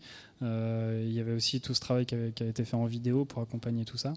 Euh, et donc voilà, créer un, un set unique en, se perdant euh, cette fois-ci dans une bibliothèque, pas en voyage, mais, euh, en allant fouiller comme ça plein d'inspirations et de musiques très différentes. Ouais, c'est vrai que ce qu'on avait fait grâce à Mathilde Jomain, avec qui on s'est connu, qui s'occupait de ça, et c'était génial aussi avec Laetitia Belli qui faisait les vidéos. On avait, c'était par continent aussi qu'on avait, que vous aviez travaillé. Et, c'est un, c'est vrai que le musée du Quai Branly, pour ça, c'était le côté que moi j'adore dans ce musée, c'est que c'est l'endroit où on peut faire vivre ça dans Paris, sans aller euh, toujours quand on peut pas le faire euh, dans la Cordillère des Andes ou dans les différents pays qu'on traverse. Et, euh, et c'est vrai que ce jour-là, on avait, enfin, c'était magnifique à voir le jour où c'était fait, parce que du coup, on voyait vraiment revivre toutes les danses et les musiques qui sont dans les archives d'une manière extrêmement spectaculaire et complètement renouvelée. Et ça avait super bien marché d'ailleurs. Il y avait eu des Ouais, moments ouais, c'était chouette. Moi, j'en j'en garde un, un super souvenir, quoi.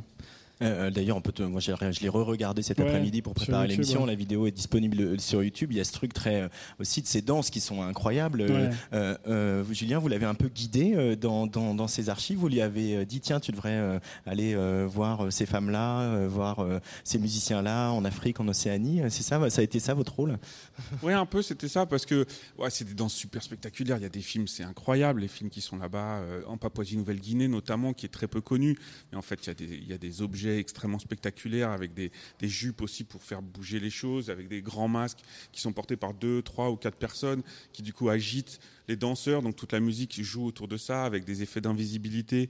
Donc on cache les instruments tout en faisant des sons, euh, des rhombes, notamment des sons très très graves, etc., qui font des, qui impressionnent les enfants, les gens qui connaissent pas, etc. Et, euh, et c'est vrai que ça, on en a une variété énorme sur les différents continents. On, les Indiens d'Amérique du Nord, en Amérique du Sud évidemment, toutes les danses en Afrique. Mais c'est très varié, c'est-à-dire qu'à chaque fois, c'est pas la danse africaine. C'est, on, est, avait vu des choses sur l'Afrique du Sud, je me souviens. Puis ensuite, on était parti vers le Ghana, ensuite on, au Kenya, on avait fait des. Ouais, avait- même les Inuits, je me rappelle, Ouais. j'avais travaillé tout un morceau, c'était euh, mais en vidéo, en musique, c'était les Inuits, c'était oui, vraiment s'éparpiller, d'aller vraiment chercher plein de destinations très différentes. Quoi.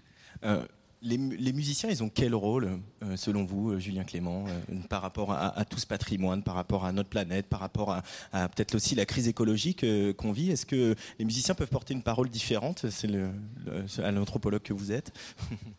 Ouais, tout à fait. Je pense que en fait, c'est en train d'apparaître de plus en plus. En plus, euh, cette dimension sensorielle là, à mon avis, euh, on le voit avec les voice assistants dans le digital. Et je connais quelqu'un aussi qui travaille sur euh, l'écoute pour voir les changements climatiques, c'est-à-dire à travers l'écoute des bruits, pouvoir repérer qu'est-ce qui disparaît ou qu'est-ce qui, qu'est-ce qui reste, qu'est-ce qui augmente sur les bruits d'insectes, les bruits d'animaux, etc. Dans des endroits un peu reculés où on met des capteurs sonores.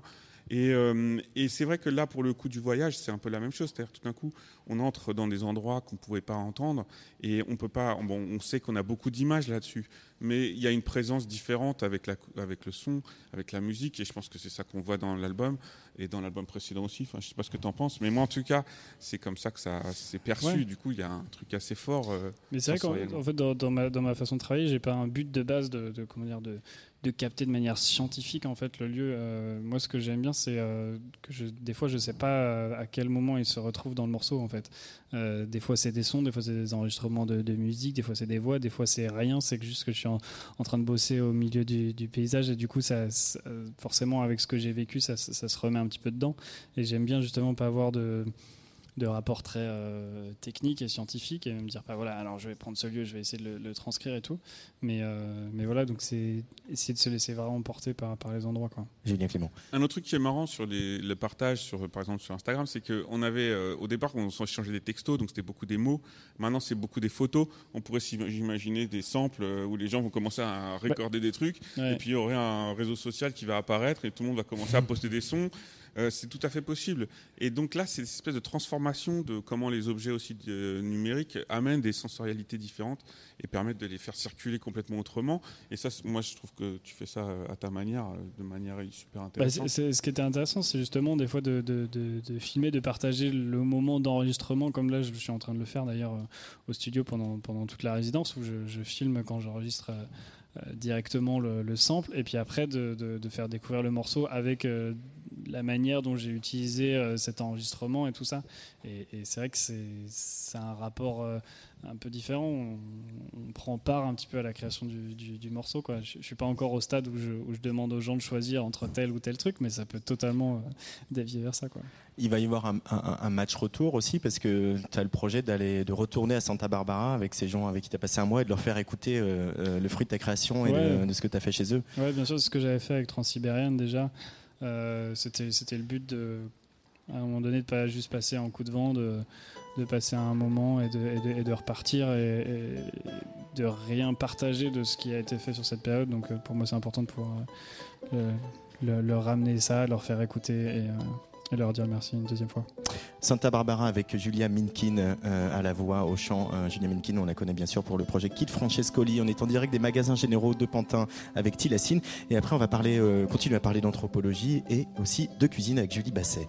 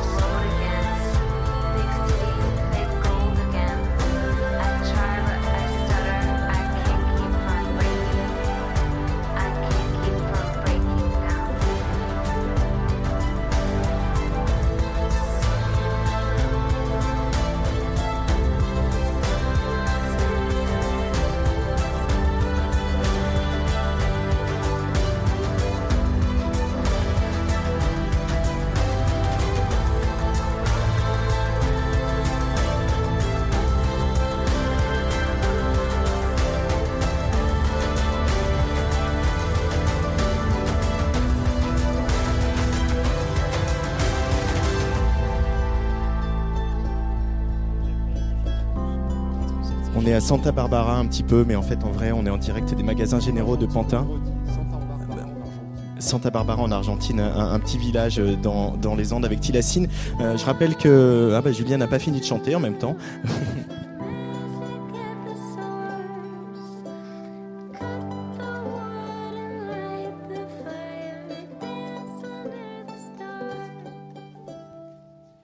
Julia a fini de, de- de chanter. Et on accueille une nouvelle invitée autour de cette table, c'est Julie Basset. Bonjour Julie. Salut, bonsoir, ravi d'être là. Alors Julie Basset, tu es chef, chef 2FE. Je ne sais pas si l'Académie française a déjà accepté encore. ça, mais on va leur dire qu'il faut le faire. On va y arriver un jour. Voilà. Et euh, Tilassine qui nous fait faire à tous euh, des choses euh, pas possibles et à lui-même, à commencer par lui-même, t'a demandé de venir cuisiner ici au magasin Généraux et, et notamment dans la fameuse caravane Airstream sur les deux petits feux euh, voilà, Non. de camping-gaz. On avait rajouté des Ouais, feux quand même. hein. heureusement, j'ai rajouté un petit Ouais. barbecue Ah. de dépannage. Un petit barbecue de dépannage. Ouais, c'est ça. Ouais. Mais- ça, ça c'est la van life, hein. Barbecue de dépannage. Totalement. ouais. Et au départ, Non, vous vous êtes rencontrés comment comment, on- comment ça s'est fait cette, Ah, cette, ouais, euh, on, On a juste pas. cherché, Pas ouais, du ouais, tout. on a juste cherché en fait des profils euh, à qui ça pourrait coller. C'est vrai qu'on a cette idée un peu fou quand on a commencé à, à- à travailler sur, sur cette exposition. On se disait voilà, euh, ok, c'est une exposition, mais en fait, on va faire une résidence, ça va être très vivant et tout. Et du coup, moi, j'étais là, mais du coup, je vais inviter peut-être des, musiciens, des personnes comme ça. J'ai eu des musiciens qui sont qui sont passés. euh, Il y a CI7 qui est passé il y a quelques jours, voilà, qui qui, qui passent et puis on, on bosse un petit peu ensemble. Puis après, on s'est dit ouais, mais faut pousser ça. Il n'y a pas que la musique et tout. Donc, euh, on s'est dit mais ouais, on va faire de la bouffe aussi. Il faut des filles. Là voilà aussi carrément. Aussi, heureusement donc- que tu es là.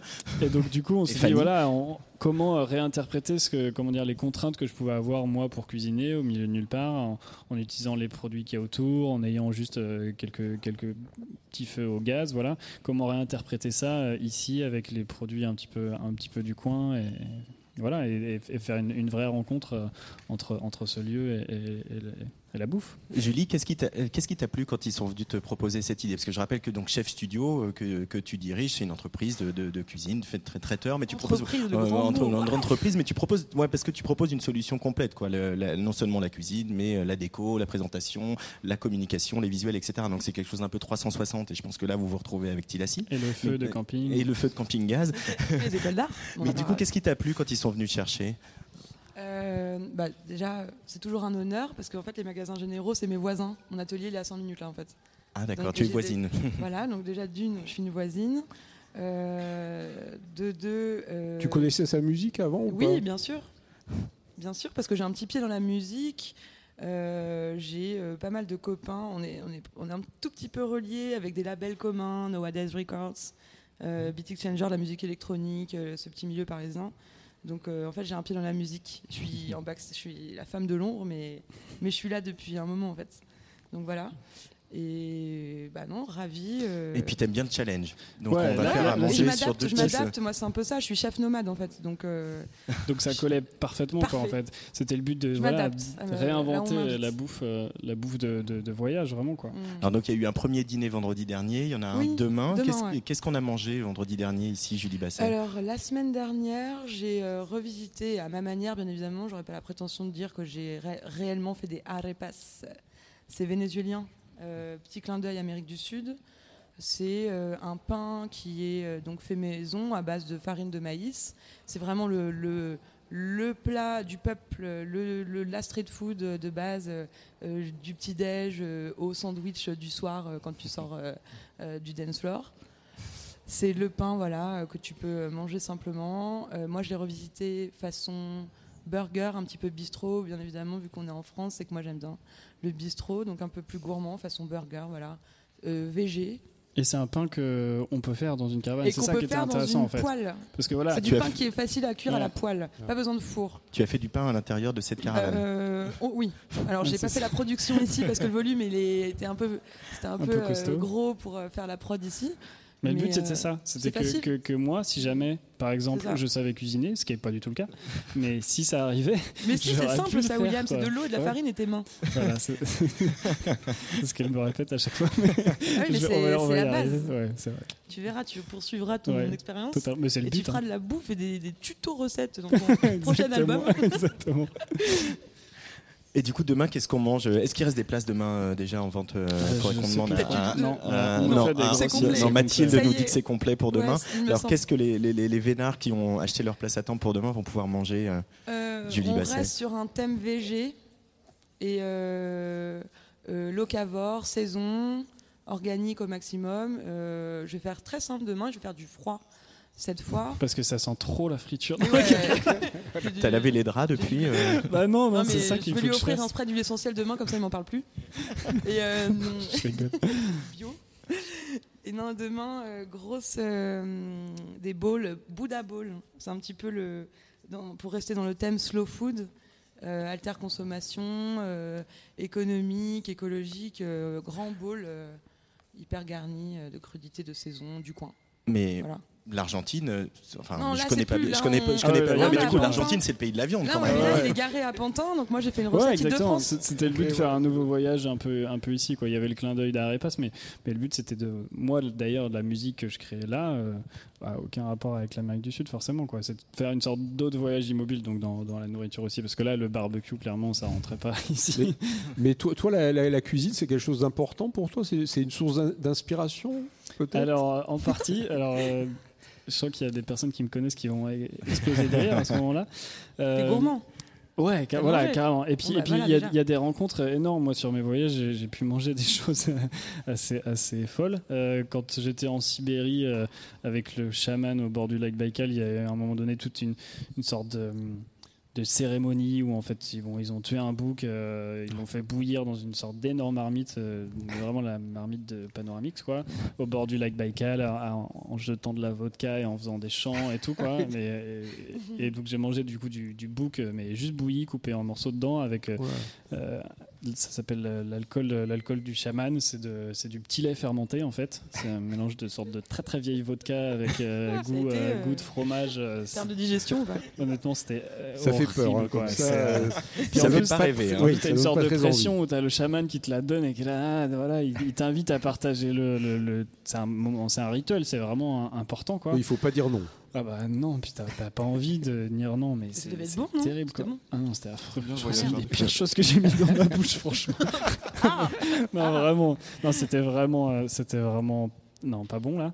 Euh, après, en Argentine, il y avait un truc qui était, qui était sympa à un moment donné. euh, On te voit cuisiner dans le clip de Santa Barbara. à ouais, ouais, on a fait, euh, on a fait euh, des, des empanadas, des, des tortillas. ouais, tu, euh, tu vois, très précautionneux, euh, la manière dont tu plies la pâte, Ouais, ouais. euh, etc. J'étais très impressionné, C'est la maman qui, qui m'apprenait et tout. Bah, J'ai passé du temps. C'était pas facile. Mais voilà, on, on cuisinait bah, parce que tous les jours, on, voilà, c'est ce qu'on faisait un petit peu. Quoi. Et à un moment donné, je me rappelle un, matin- un matin où il toque à ma porte. Il me dit Ah, William, t'as pas une scie à métaux et tout? On a tué une vache. Donc voilà. Ah, mais en cuisine, c'est rare, hein, la cianéto. Mais nous, l'autonomie, c'est la base aussi. C'est ça, donc euh, bref, je, pas- dé- je descends et effectivement ils avaient fait ça. Et euh, dans un, un plat qui était intéressant, c'est qu'à un moment donné, ils ont creusé un énorme trou dans la terre d'un mètre de profondeur, où en fait on a mis la tête de la vache euh, empaquetée dans du papier journal euh, et de la sauce et des légumes comme ça. Je vois ta tête. C'est assez- ah oui, c'est- dans genre du fil de fer comme ça en fait qu'on a mis tout au, au fond de. Ah non, attends, euh, j'ai passé des étapes. D'abord on fait un énorme trou euh, dans la terre. Il faut faire un gros feu en fait. Il y a un gros feu toute la Sur soirée. un gros méchoui, quoi. Un- un- ouais, mais c'est d'abord un énorme feu où on fait cramer euh, clairement la moitié d'un arbre là-dedans. Et après, on enlève toutes les cendres et les braises. On met la, la- la- la tête au fond. On Que la tête. Donc que la tête, ouais. Que la c'est tête, vraiment ouais. le plat de la tête. Et on remet toutes les braises, terre, braises. On rebouche le trou entièrement. Avec juste un petit fil de terre pour pouvoir euh, savoir où, où, euh, où la tête est. Et, euh, et- et- et le lendemain, 12 heures après, on, on- on sort la tête. Quoi. Être délicieux, c'est de la cuisson à l'étouffée en fait. Exactement. Ouais, ouais. du fumage. C'est magnifique. Ouais, ouais, carrément. C'est un léger goût de terre. Très bon. bah non, mais c'est trop bon. Ça fait Non, un peu penser c'est au pudding bon. anglais en même temps. hein. Parce qu'en fait, c'est extrêmement tendre. Et euh, du coup, tu as, tout le village qui est directement sur la, sur la tête, qui, qui, euh, voilà, qui, qui, qui- qui mange directement. Mais voilà, c'est une cuisson, euh, la, la viande est extrêmement tendre. ouais. Euh, Julie Basset, en tant que chef, euh, aller regarder les cuisines euh, ailleurs, c'est aujourd'hui euh, important pour la cuisinière que tu es. C'est ma vie. C'est ta vie. Bah oui. Et du coup, ça passe par le voyage Je aussi. fais pas de bœuf bourguignon, j'avoue, j'ai du mal quoi.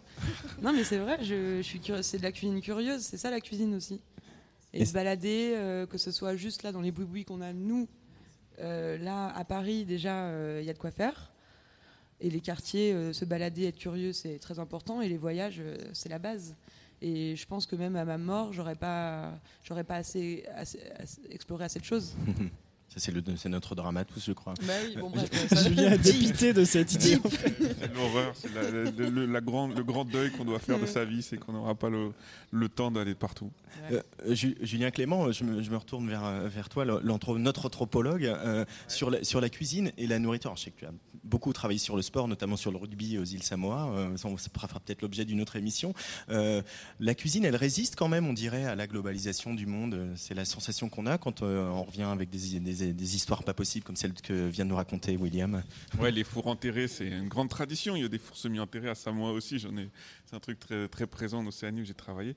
Ouais, c'est un des trucs qui, ouais, c'est un des trucs où les gens se retrouvent surtout. C'est marrant, hein, même les restos ici. En fait, si vous allez voir, il y, a eu- il y avait une pièce de théâtre Saigon qui mettait ça en scène avec euh, le Vietnam. Les gens se retrouvent autour des restaurants. C'est un truc assez troublant, hein, parce que c'est vraiment les entrailles. C'est, il y a un côté vraiment tripal, quoi, dans l'idée de manger. Euh, que là, on va retrouver ce qu'on, est, quoi. Et euh, ce truc-là est un truc euh, assez compliqué à comprendre parce que c'est en dessous du langage en fait. Moi, c'est ça que j'adore, c'est que ça passe vraiment par des endroits quasiment infra radar, quoi. C'est-à-dire que, mais tout le monde le sent. Tu vas manger le plat de chez toi quand s'il est bien fait, celui de ta maman, celui que tu as mangé quand tu étais petit, etc. Tu vas le sentir et tu vas te ressentir dans un truc un peu étonnant, quoi. L'amour, Et- c'est un ingrédient, hein, je te Ouais. signale. voilà, c'est ça. C'est toujours en fin de liste des ingrédients de Ouais. Julie. Il y en- L'amour, c'est un ingrédient Il y en a beaucoup dans les peuples comme ça, qui, dans les endroits où il y a des traditions fortes. Je pense que c'est aussi un truc euh, de transmission d'amour qui passe par ça. Convivialité, euh, la base. La base. Familiale, la base. Voilà. Nourrir ses enfants. Et du coup, tu dirais que la cuisine, c'est comme la musique, c'est quelque chose aussi, euh, comme vient de le décrire Julien, Julie, euh, quelque chose qui justement passe par le par un non-langage, mais aussi par un voilà par un non-langage, par quelque chose de très tacite et, et très sensoriel. C'est la même chose. Oui, c'est- la même chose. Ça permet aussi de voyager, de faire des rencontres euh, euh, grâce à ça, quoi. Alors, euh, moi, je peux pas montrer mes talents en cuisine, mais en fait, la musique, pour moi, des fois, est, euh, justement un lien avec les gens, c'est-à-dire que ça me permet de, créer des liens, d'aller plus loin, de rencontrer vraiment des personnes, et, euh, et en- avec la nourriture et avec la cuisine, c'est, enfin, c'est, je pense que c'est assez génial de pouvoir faire ça aussi. Julien Clément. Ouais, ce que j'adore aussi, c'est le côté matériel. C'est-à-dire que quand il raconte comment il a bricolé, le, le fait qu'il voulait retrouver quelque chose avec ses mains, et ce qu'on voit aussi dans, le, dans la cuisine nomade, c'est le côté. euh, et dans la, dans la chanson aussi qu'on entendait, euh, le, le venin peut, peut tu- qui tue peut aussi, que- peut aussi soigner. Il y a ce côté-là, c'est-à-dire que c'est des plantes vénéneuses, il faut apprendre toxiques, il faut apprendre à les, à les Il a bien cuisiner. écouté, hein. Et euh, C'est son travail. J'entends quoi, j'entends Ouais, ouais. quand on me parle quoi. et sinon c'est vrai que c'est- non mais c'est des plantes, c'est des endroits aussi il y a des trucs très vénéneux, enfin très mortels quoi. Et euh, cette cuisine, c'est aussi toute cette façon de domestiquer l'environnement pour le manger. Ça, je trouve ça c'est vachement beau. Donc tu- on rentre très vite quoi avec la cuisine dans des trucs vachement forts de- d'inscription dans des environnements. Je- Enfin, je sais pas, je te dis comme ça, mais Ah bah oui, non, mais totalement. Patrice Bardot. Et sou- souvent, les musiciens sont vraiment passionnés de- par la bouffe, par la cuisine et tout ça. Comment, tu- comment tu, tu expliques ça Bah, parce que je crois que c'est un, autre art. Enfin, moi, je le, je, le, je le prends comme ça. Et c'est d'ailleurs pour ça que j'ai peur de faire de la, de la cuisine parce que j'ai l'impression que je vais pas du tout être à la hauteur. J'ai une sorte de pression que je me mets qui est ridicule. Mais, euh, mais, mais, je- non, mais- mais parce que c'est quelque chose qui aussi transmet euh, des émotions. Euh, de la même façon que la, la- la musique de ton enfance. Euh, qui te réveillait le dimanche matin, euh, le plat de ton enfance va te ra- rapporter tous ces, tous ces sens-là, tous ces, tous ces souvenirs, et c'est hyper puissant. Donc je pense qu'il y a énormément de liens comme ça. Et vous avez discuté de la composition, enfin toute la question de la composition, les aliments qu'on prépare, comme les samples qu'on prépare, et puis. Oui, il y a, des- il y a un langage marrant, commun en fait. hein, Bah, c'est une vrai, hein. construction, quoi. Et surtout là, quand on prend des ingrédients un peu qui sont autour de nous, comme, que- comme tu as pu faire, et on fait une construction avec ça, on ramène euh, sa, sa pâte, même si euh, les ingrédients peuvent être, euh, peuvent être un peu d'ailleurs. Et le but, c'est de, de rendre quelque chose qui à la fois nous ressemble et à la fois qui fait un petit peu hommage avec euh, ce qu'on a vécu et ce qu'on a pu trouver autour de nous. On parle souvent de musique en, en- en couleur ou en lumière, etc. Est-ce que tu peux parler de ta musique en, en- en goût? Euh, Là, je voudrais un morceau plus épicé, un morceau euh, plus doux, un morceau plus amer, un morceau. Bah ouais, en vrai, c'est juste, juste les mots qui changent. hein.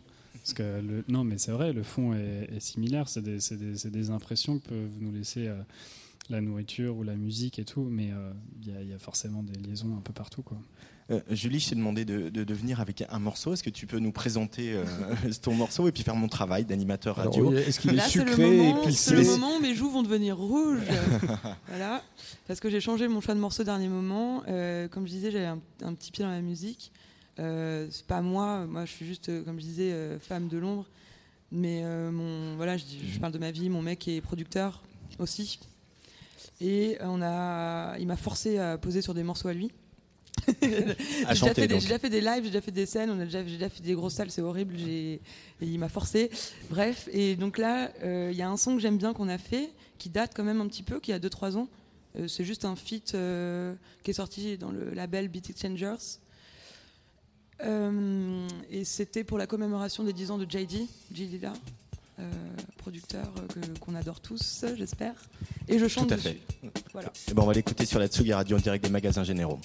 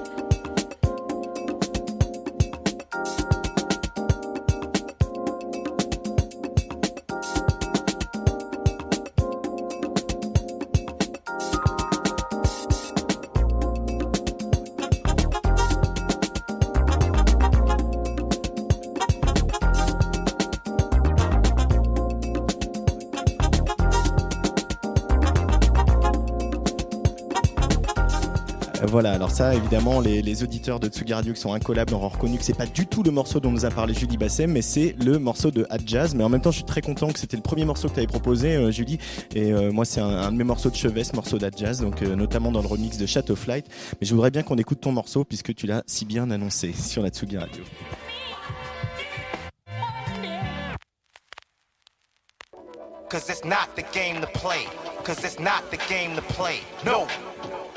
Cause it's not the game to play. Cause it's not the game to play. Cause it's not the game to play. Cause it's not the game to play. No. Cause it's not the game to play. Cause it's not the game to play. No, it's not the game.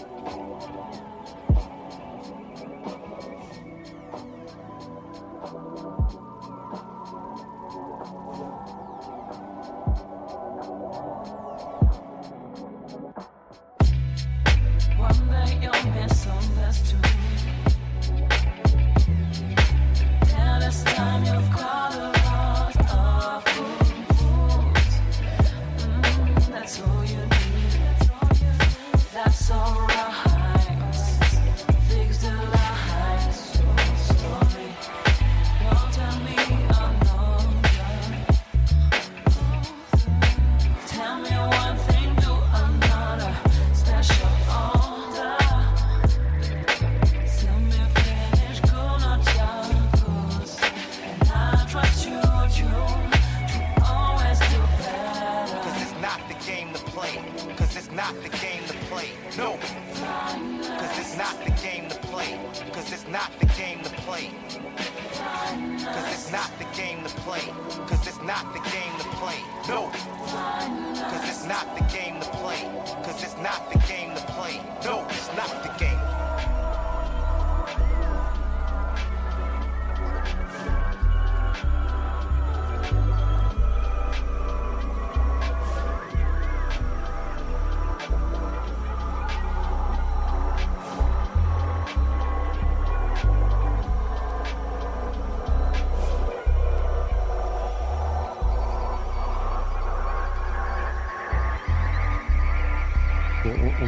Encore euh, mangé la cuisine de, de Julien, mais en tout cas, la musique, euh, c'est très bien. Déjà. Félicitations, ça se passe très bien une, une cuisinière qui chante, euh, Julie. C'est dur à assumer, mais c'est euh, cool. Merci. Il y a de la musique quand tu cuisines euh, dans, ton labo? Impossible. Je suis obligée de me motiver, euh, bien sûr. Quel, genre de musique cuisiner. Quel genre? Oh, bah, j'écoute euh, de la house, euh, j'écoute euh, du jazz, euh, j'écoute de la techno aussi, hein, donc euh, ça peut. J'écoute tout. Ça ouvre Ce la matin, j'écoutais Laurent Voulzy- Belle en mer. J'avais envie d'écouter ça, donc tu vois, ça, ça varie, quoi, tu vois. En faisant du poisson. Et, et- et- et toi, William, pendant ce voyage aussi, avec euh, les problèmes de connexion à Internet, euh, il y avait de la musique que tu écoutais quand tu faisais pas la tienne ou tu t'es vraiment euh, coupé de toute sollicitation musicale? Alors en général, ouais, j'écoute assez peu de musique, même personnellement, je, plus, je fais plus partie de ces personnes qui, euh, qui s'enferment pour composer et, euh, et qui n'ont pas une, une- voilà, un, répertoire de disques énorme comme ça. Euh, je prends beaucoup plus de plaisir à, composer qu'à écouter, bizarrement. Euh, et, et là-bas, en fait, euh, du coup, ce qui était intéressant, c'est que moi, du coup, je, je, je me ramenais pas vraiment avec mon matériel, j'avais pas plein de musique sur moi, mais par contre, j'écoutais la musique que les gens me, me faisaient écouter. Du coup, euh, il y, a- il y a des fois, je, je leur parlais de Juan Molina tout Ouais, à l'heure, voilà. hein, En fait, je leur demandais, voilà, à chaque fois que j'arrivais un peu, je fais, c'est quoi la musique que vous écoutez et tout, donc ils me donnaient des noms, puis après, j'allais checker justement. Et donc, c'était justement d'écouter presque, pas que, mais quasiment que la musique que les gens me faisaient découvrir en fait.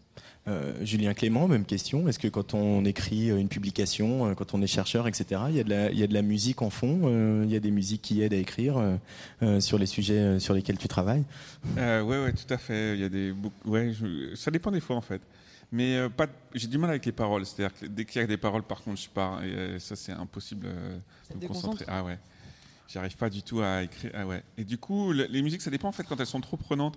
Ce qui est, ce qui est paradoxal, c'est-à-dire qu'il faut mettre un peu de musique, mais si ça devient de la musique vraiment, de la bonne musique qui elle te prend, du coup, ça fout en l'air. Donc c'est une espèce de truc assez tordu. Ouais, tu danses, tu déconcentres.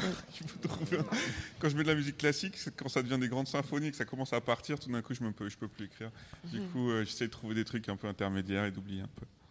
Euh, Tilacine, donc là, il y a cette tournée qui, repart fort avec euh, la semaine prochaine l'Olympia, le 23 mai. Je vous rappelle qu'il y, a- deux places à gagner euh, par mail à radio@tsugi.fr.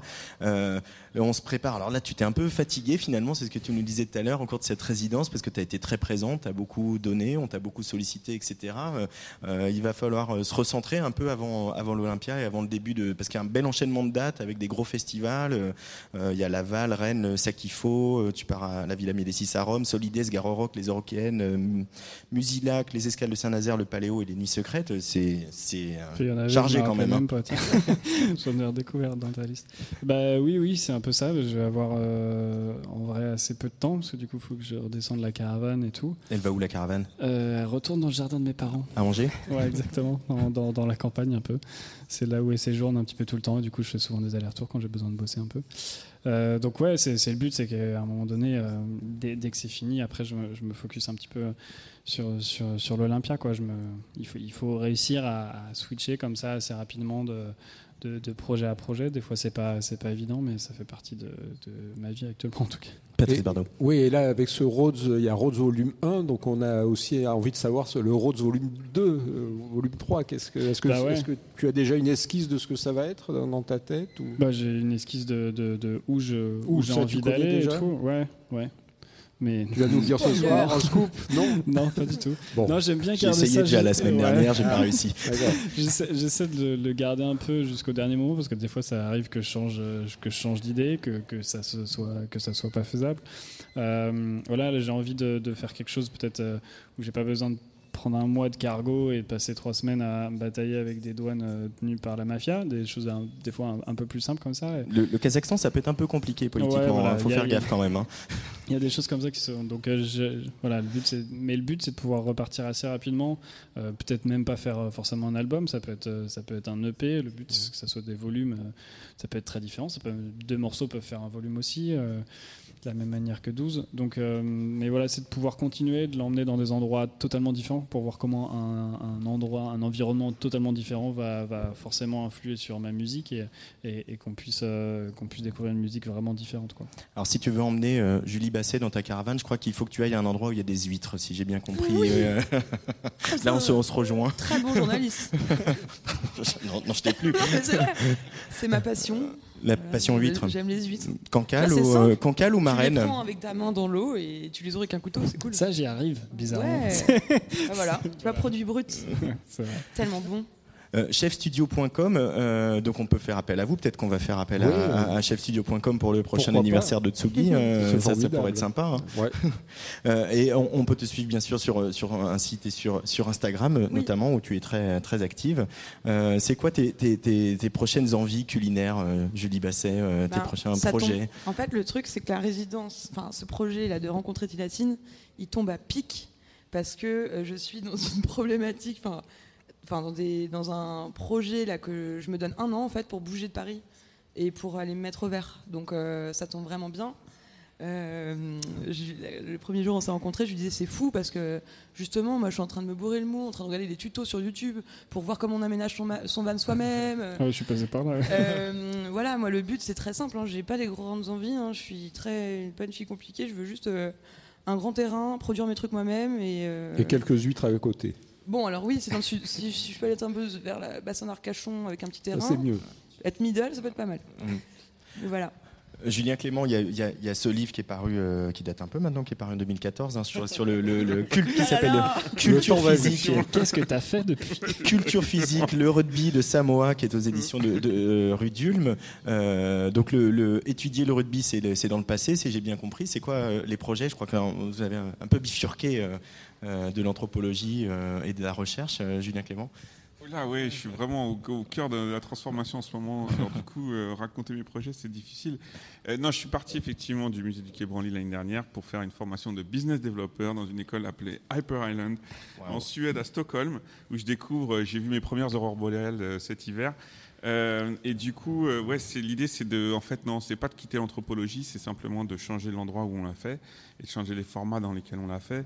Je pense qu'il y a une dimension euh, universitaire, académique que j'ai laissé de côté maintenant, mais par contre, ce, dont on parlait tout à l'heure, l'exploration du monde, la façon de raconter le monde et trouver dans les nouvelles technologies des façons nouvelles de le faire, ça, ça m'intéresse. Parce que ici, au magasin Généraux, ils ont la volonté de voilà d'ouvrir ce lieu euh, aux artistes, mais aussi que les artistes euh, puissent expérimenter euh, la réalité sociale, mais aussi la réalité économique, par exemple, de ce qu'on vit. C'est- C'est quelque chose qui t'intéresse, ça, d'essayer de, de faire se rencontrer la tradition, une pratique artistique, mais aussi des réalités économiques? Ouais, exactement. Ouais, c'est, c'est, je ne savais pas avant que vous me posiez la question, mais maintenant que vous me la posez, ça devient très clair. Ouais, parce qu'il faut les faire exister, ces trucs-là. Et que les économies, en fait, c'est intéressant parce qu'elles sont à différents niveaux et qu'on ne peut pas simplement la prendre au niveau business, genre faire rentrer de l'argent. Euh, l'argent circule d'une manière euh, étonnante, c'est ce que apprend l'anthropologie aussi. Il y a des échanges, il y a des, euh, des choses qu'on donne, il y a des choses qu'on reçoit, euh, parfois ça prend, il y a des choses qu'on offre, des offrandes, on fait des rituels on sacrifie des choses, on en récupère. Et ça, c'est des économies aussi. Euh, on n'y est pas très attentif. Et en fait, quand on regarde comment ça se passe à l'intérieur de nos sociétés, on se rend compte qu'il y en a aussi beaucoup. Et si on apprend à toucher ces choses-là et à savoir les manipuler un peu, on peut commencer à faire des choses beaucoup plus élaborées et intéressantes. Et si on peut mettre ça au service de belles choses euh, ou de choses qui, moi, m'importent, alors là, on commence à devenir, euh, ça commence à devenir vraiment bien. C'est pas mal tout ça, euh, Tilacine, qu'est-ce que tu en penses Tout à fait d'accord. Bon courage. C'est un, gros chantier parce qu'en plus, voilà, à 10 jours d'un scrutin un peu compliqué, Ouais, c'est quand même un gros chantier. Euh, Tilacine, bah, merci beaucoup hein, de- de- d'avoir on a associé Tsugi et la Tsugi Radio à, à- à- Bah, à faire participer à cette, à cette euh, résidence. Euh, bon courage pour sortir la caravane des magasins généraux. Oui, on va l'aider, on va, on va- on va faire le créneau avec lui. rien qu'à l'idée, quoi. Et de retourner sur le périph' avec, ça va être chouette. Et puis, euh, donc, je rappelle que l'Olympia, c'est la semaine prochaine et qu'il y a des places à gagner par mail à radio info@tsugi.fr. On a pas mal de merci à faire, euh, euh, Patrice Bardot, les magasins généraux de Pantin, toute l'équipe, Claire Guette, Tristan Mauveau, Alexis Borelli, Anna Labouze, Kémis Eni. Merci à Mathilde Jomain, à Clarisse Arnoux et toute l'équipe de Tilacine. Merci à Audouard Raskowski qui, euh, du jour au lendemain, a monté le, le- le stream vidéo. Et puis à Fanny Corral et Benoît Félix Lombard pour la technique. Et puis merci, Patrice Bardot. Merci à toi, euh, d'être venu à, à mes côtés. Tilacine au magasin généraux de Pantin, c'est jus- encore jusqu'à dimanche, entrée libre tous les jours de 14h à 19h. Demain vendredi, donc nouvelle soirée avec, gastronomique avec notre chef 2FE Julie Basset. Et il y aura aussi une dégustation de vin de Bourgogne choisie par le Wine Up Club. Je crois que j'ai tout dit. On va se quitter avec 30. Juste peut-être Tilacine, euh, ce, ce morceau où on t'entend au début c'est, euh, quand même. 30, voilà, où on t'entend euh, parler en, en- en- Ouais, en essayer fait, de leur apprendre je à donnais- parler je donnais euh, des français. cours de français en fait. euh, Ah ouais, à Santa Barbara. Ouais, parce qu'en fait, bon, ils n'ont pas forcément accès tout le temps à l'école, ou en tout cas, ils l'ont, passé assez rapidement, mais ils sont hyper intéressés à apprendre. Et, et, et voilà. Et notamment, des fois, ils vont dans des endroits pour des, tortillas euh, à, des, visiteurs, à des touristes. Et du coup, ils essayaient d'apprendre le mot euh, 30 euh, bah, en français, du coup, quoi. Et, euh, apparemment, donc ça passe absolument pas. Donc c'est une sonorité qui n'est pas possible pour les Argentins en fait. C'est le en, enfin bref, c'est- devenu une blague mais terrible. Ça a continué des jours entiers à essayer de dire 30, mais ils me sortent des mots genre tox, enfin bref. Donc voilà, c'est juste un moment de, de partage et de fou rire un petit peu avec eux à essayer de prononcer des mots français. Merci beaucoup Tilacine. Merci et, à vous. Merci Julien Clément, vous. merci Julie Basset Merci. et merci au public euh, des magasins généraux. Euh, Faites du bruit pour Tilacine. Merci. Bravo. Ah, 30. 30. 30. 30. 30. Voici Paulo Bogart. Tor. Tor. Non, 30. Tor. 30. No, yeah. 30. 30. S, R, E, R. Dos. Dos. Dos,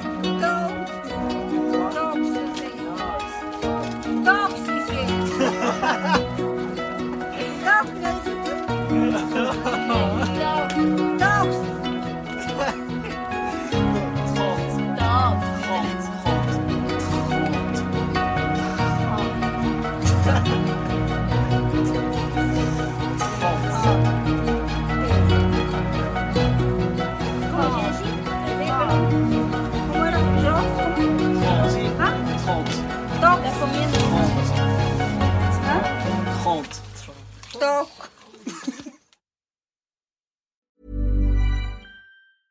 Even when we're on a budget, we still deserve nice things. Quince is a place to scoop up stunning high-end goods for 50 to 80% less than similar brands. They have buttery soft cashmere sweaters starting at $50, luxurious Italian leather bags, and so much more. Plus, Quince only works with factories that use safe, ethical, and responsible manufacturing. Get the high-end goods you'll love without the high price tag with Quince. Go to quince.com slash style for free shipping and 365-day returns.